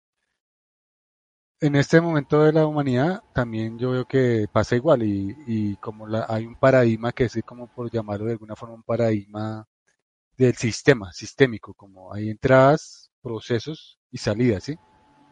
Entonces como que bajo ese paradigma tendemos a ver el mundo así, o sea, todo es procesos, entradas, salidas, ¿sí? Y eso es lo que yo veo en el materialismo, que todo es eso, eh, señales que se procesan dentro de un cerebro y generan unas salidas. Pero entonces ahí es donde digo que falta entonces traer un nuevo paradigma, que precisamente ese que comentaba este, este speaker, ya les digo, científico, David Chalmers en la conferencia de TED, que de pronto la podemos dejar el link. Él dice que se dedicó a estudiar la conciencia desde el punto de vista materialista porque él se declara un materialista, ¿sí?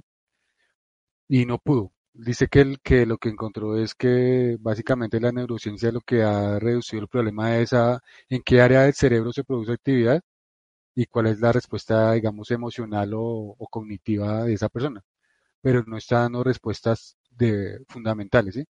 Entonces, después de tanto investigar, él llegó a la conclusión de que si no podía explicar la conciencia desde los fenómenos materialistas, o sea, que hasta el momento conocemos, pues entonces es porque la conciencia debe ser una, una fundamental del universo, como lo es, por ejemplo, eh, las partículas subatómicas.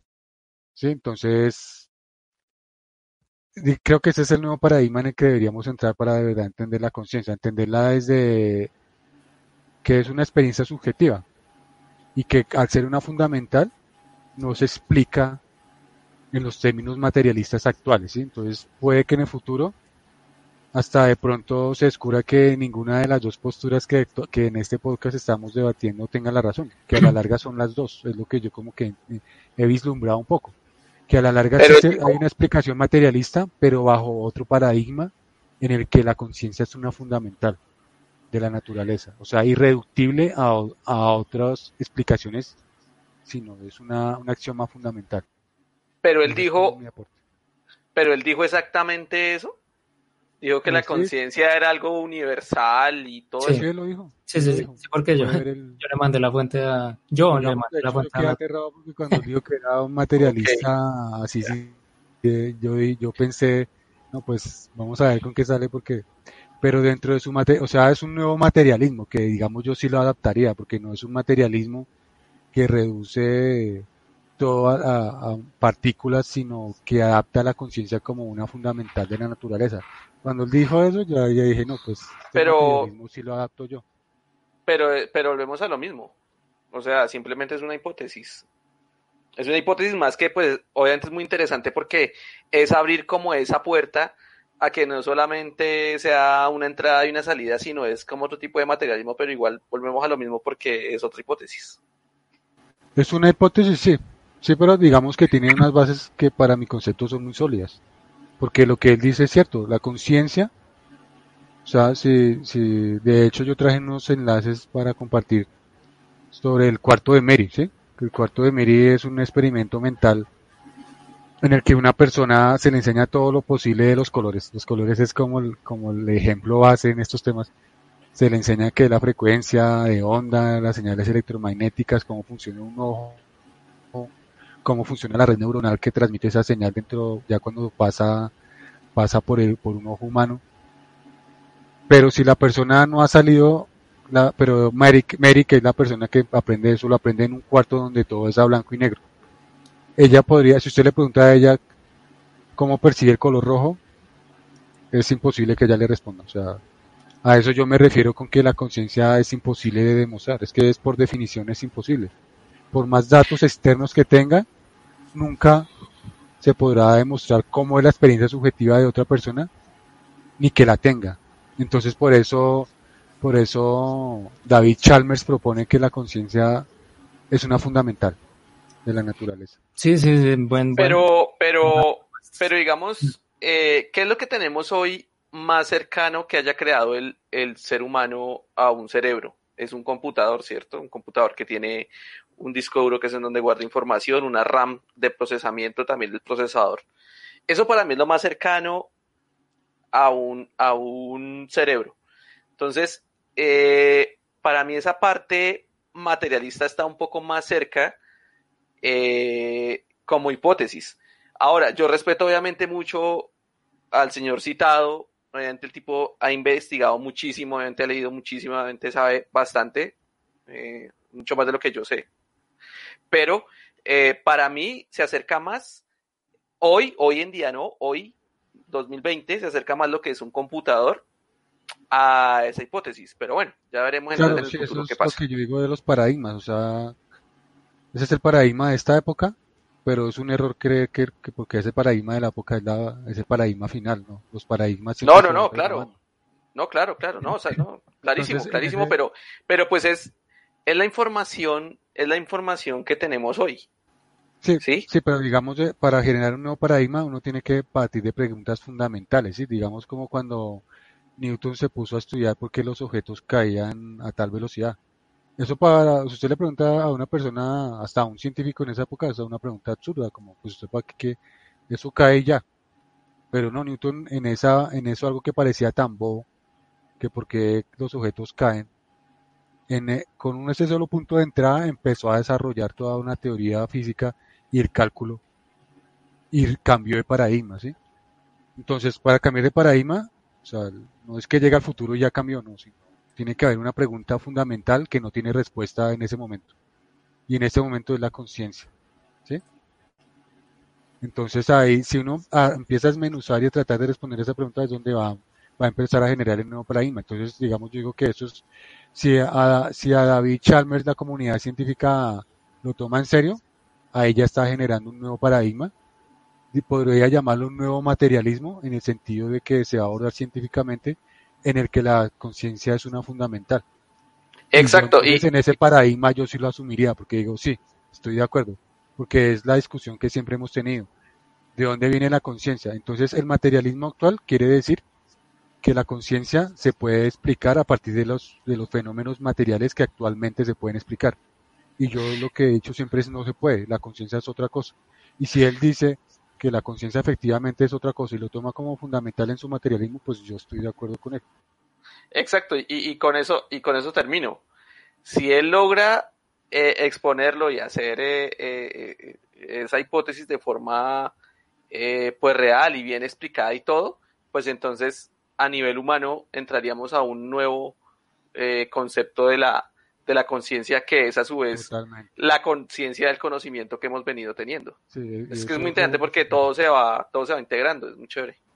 Digamos, eso que él propone en realidad es algo revolucionario porque él lo pueden tildar de hereje en la ciencia, o sea, literalmente lo pueden tildar Bastante. de anticientífico. Bastante. me paso, pero eso ha pasado en todas las revoluciones del conocimiento, en todos los cambios de paradigma, eso siempre ha pasado. Siempre que el que vota la pregunta ya es el ridículo y está fuera de la ciencia, no sé qué, pero el tiempo, si es el caso, le va dando la razón. Entonces, todo, todo eh, este, este muy, bien, Natu. De hecho, todo lo que usted acaba de decir, yo lo puedo aplicar exactamente igual. Porque nosotros en este momento, pues, desde el proyecto Brain y demás, somos los que estamos cambiando el paradigma actual. Somos los que estamos cambiando ese mito del el fantasma en la máquina. Entonces, todas estas investigaciones, todo lo que estamos generando, esa idea que yo acabo de decir hoy de que la mente humana que incluye la conciencia es un software, es un cambio de paradigma y es el que de pronto nos vuelva a reunir a futuro cuando todas esas hipótesis, las que sea, porque son muchas, puedan llegar a generar unas conclusiones. Nosotros en este momento somos los que estamos cambiando ese paradigma. Sí, pero digamos que hablándolo esencialmente en lo que es la base de las ideas científicas, no es así. Porque las bases de las ideas científicas... No, totalmente revolucionario porque no, déjeme defenderlo, déjeme, eh, explicarlo, o sea, la, ¿qué es lo que pasa actualmente? Que si quitamos las, las ideas de, eh, David, David Chalmers, que es el que, con el que yo estoy de acuerdo, si las quitamos, lo que está tratando la ciencia es de explicar la conciencia desde los conceptos previos de la física y de la física cuántica de pronto. Eso no es revolucionario. Esos marcos paradigmáticos ya existen actualmente. Lo que sí, lo que está proponiendo David Chalmers sí es revolucionario. Totalmente equivocado. Porque de hecho hasta el mismo Rafael Juste del proyecto Rain lo dice, que él está tratando de cambiar el paradigma, porque por ejemplo él siempre... digamos, vayamos a las ideas. Por eso, por eso. Él siempre, él siempre explicaba que, que los clásicos del tema de la inteligencia artificial y el, o los clásicos de, de, de los estudios de la mente humana o la conciencia estaban tratando de estudiar la conciencia desde el punto de vista de una neurona. Y él mismo decía que eh, tocaba cambiar ese paradigma y tocaba era mirar la red, tocaba mirar el efecto, el efecto emergente. Y eso es un cambio de paradigma. Y, él, y es efectivamente, es lo que él está tratando de revolucionar. Y eso de pronto es, es, es, lo que de pronto mucha gente, o incluso eh, mm, nuestros oyentes de pronto se puedan sentir identificados de que todos estos temas no sobrepasen de tratar de entender el fenómeno emergente como tal. voy, doy el ejemplo, nuevamente del magnetismo, o sea, tratar de entender el magnetismo no es de las, desde los átomos y no entender la conciencia desde, las neuronas, sino desde la red. Entonces, ahí tengo dos observaciones, que lo primero es una observación más superficial, pero es la primera observación, que el, el, el, el estudio con enfoque sistémico y emergente existe hace como 50 o 60 años Ah, bueno, y es reciente, y es reciente. Vea, reciente, con, con todos los años que hemos hablado. Listo. Eso es lo primero. ¿Listo? Ahora, tendríamos que ponernos de acuerdo y no, no, la verdad, la verdad no es de ponernos de acuerdo. Son cosas que ya están definidas y son principios de que son cosas fundamentales en la ciencia, ¿sí?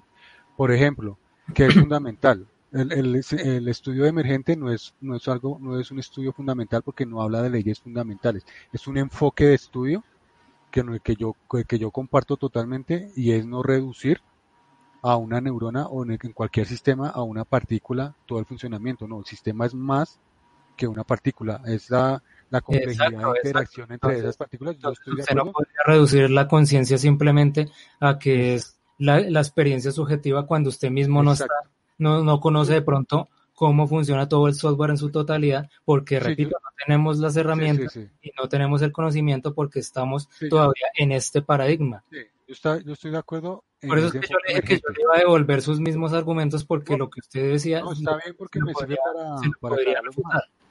Está bien, pero entonces fíjese que la emerge, como tal, ese enfoque emergente no es una, una línea fundamental de la ciencia.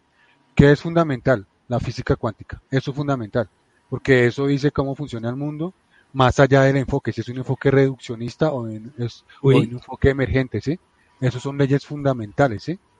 Cuando, Muy- cuando, muy cuando. David, cuando David Chalmers Pero dice ¿por qué que lo- la- Sí.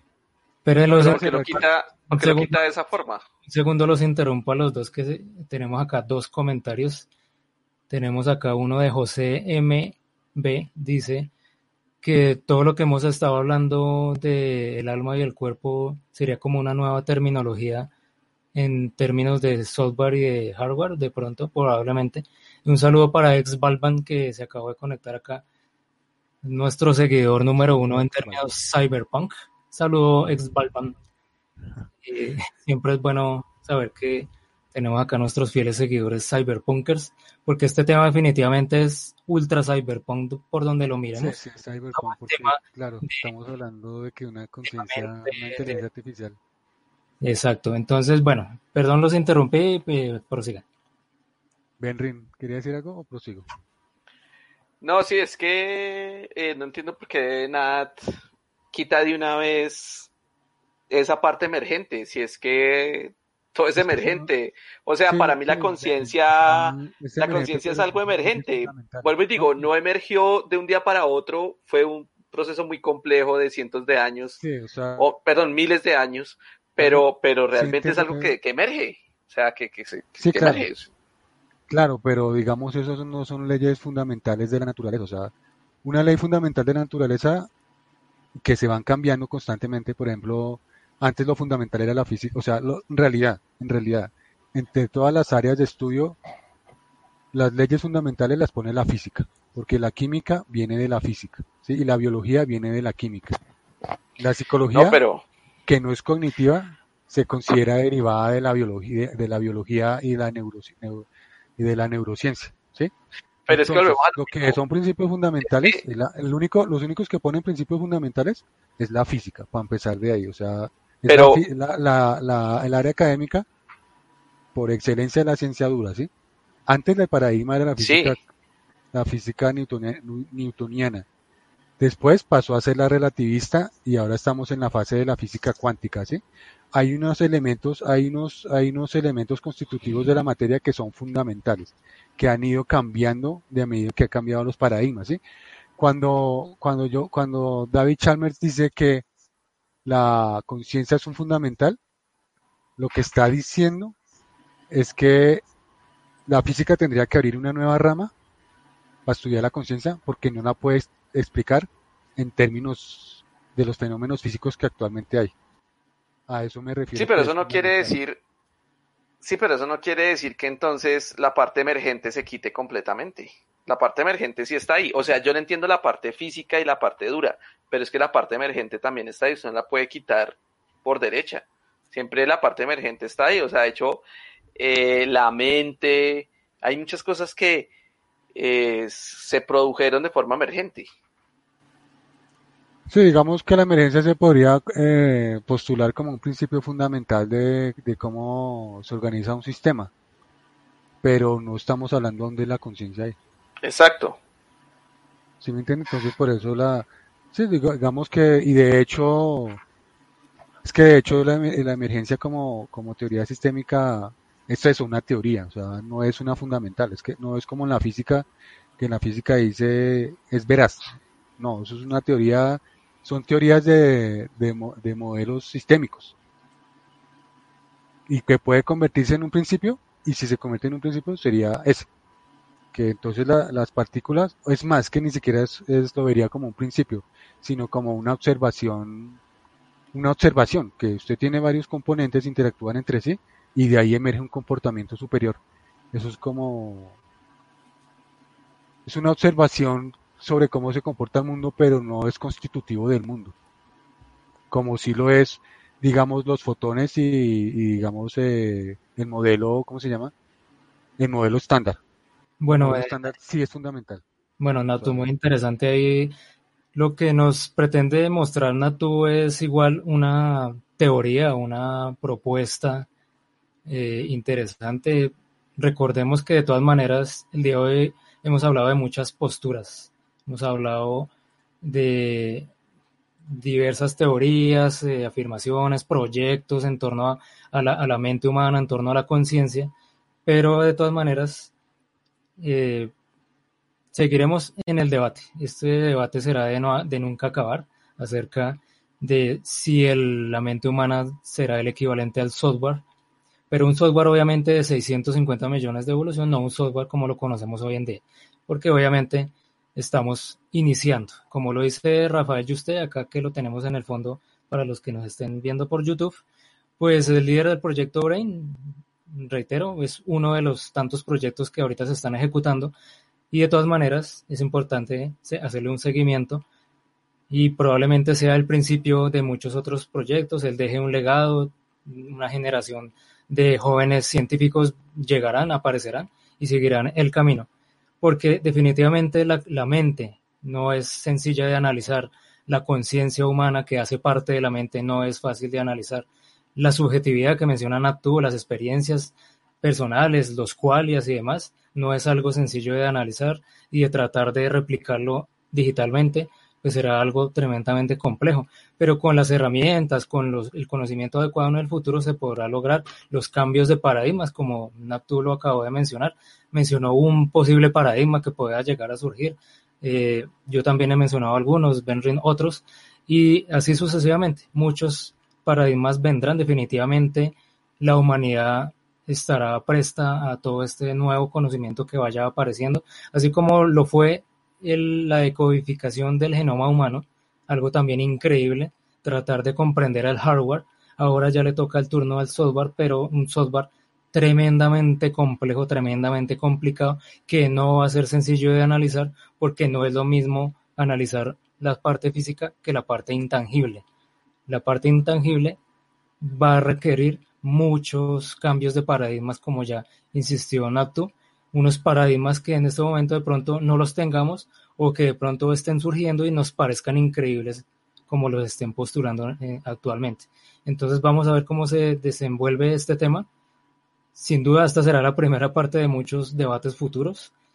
Eh, este podcast yo sí me eh, lo imaginé que iba a surgir como un debate bastante largo, ya llevamos dos horas y yo, yo eh, a Ben a se los dije, prepárense con un buen café, acá tengo cafecito, que agua. que, iba algo, que iba a ser algo emergente. yo les dije que iba a surgir un tema bastante largo porque definitivamente este mito del fantasma en la máquina no es un tema fácil, no es un tema sencillo. De pronto en unos 10 años incluso yo ya tenga, yo 01 tenga unas nuevas ideas. De pronto el proyecto Brain eh, surgió con otras, otras nuevas. Entonces vamos a ver, vamos a ver qué nos depara el futuro. Y esto va a ser el, el inicio de muchos temas más.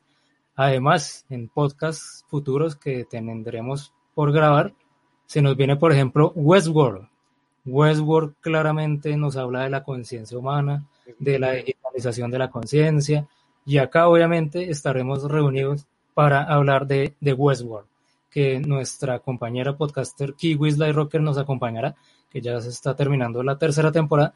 Now tuvo va finalizando la primera, Benrin todavía no ha querido avanzar, entonces bueno. Vamos, vamos, ahí vamos.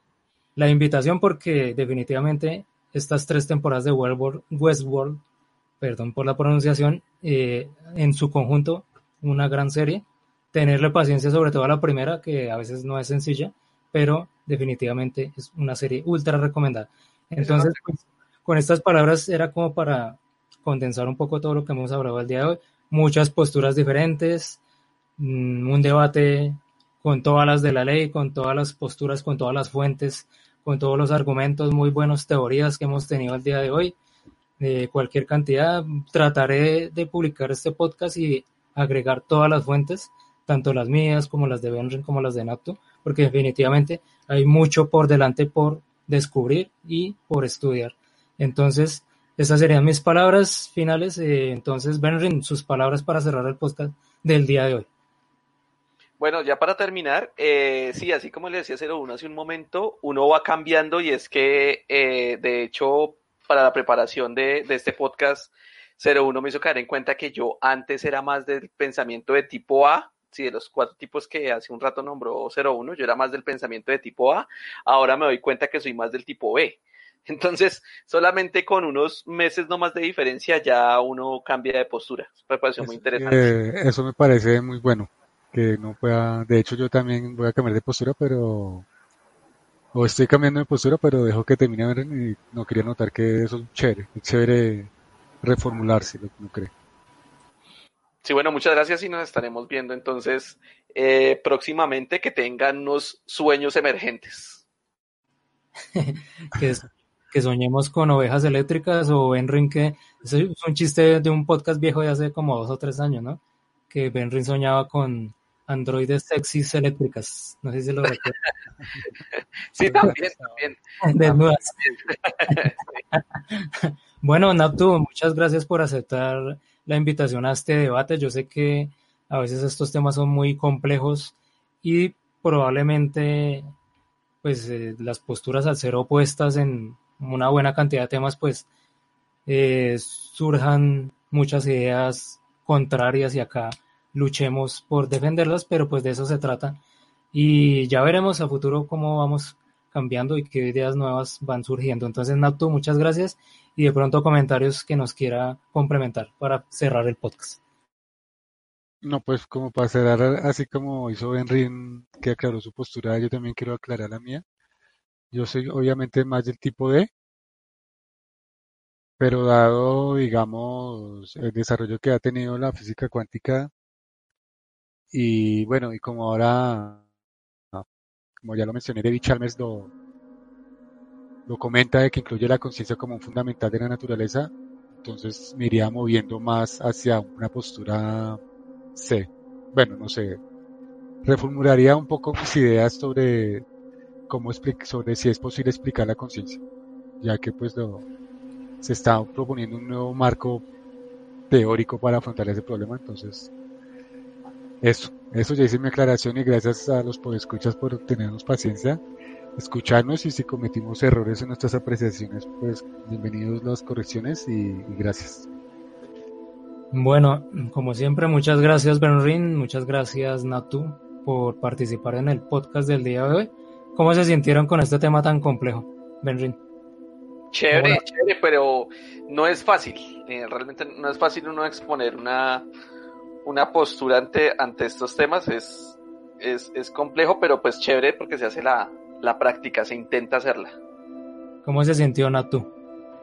Bien, chévere, chévere que además digamos este espacio me gusta para como para para desahogarse diga sí.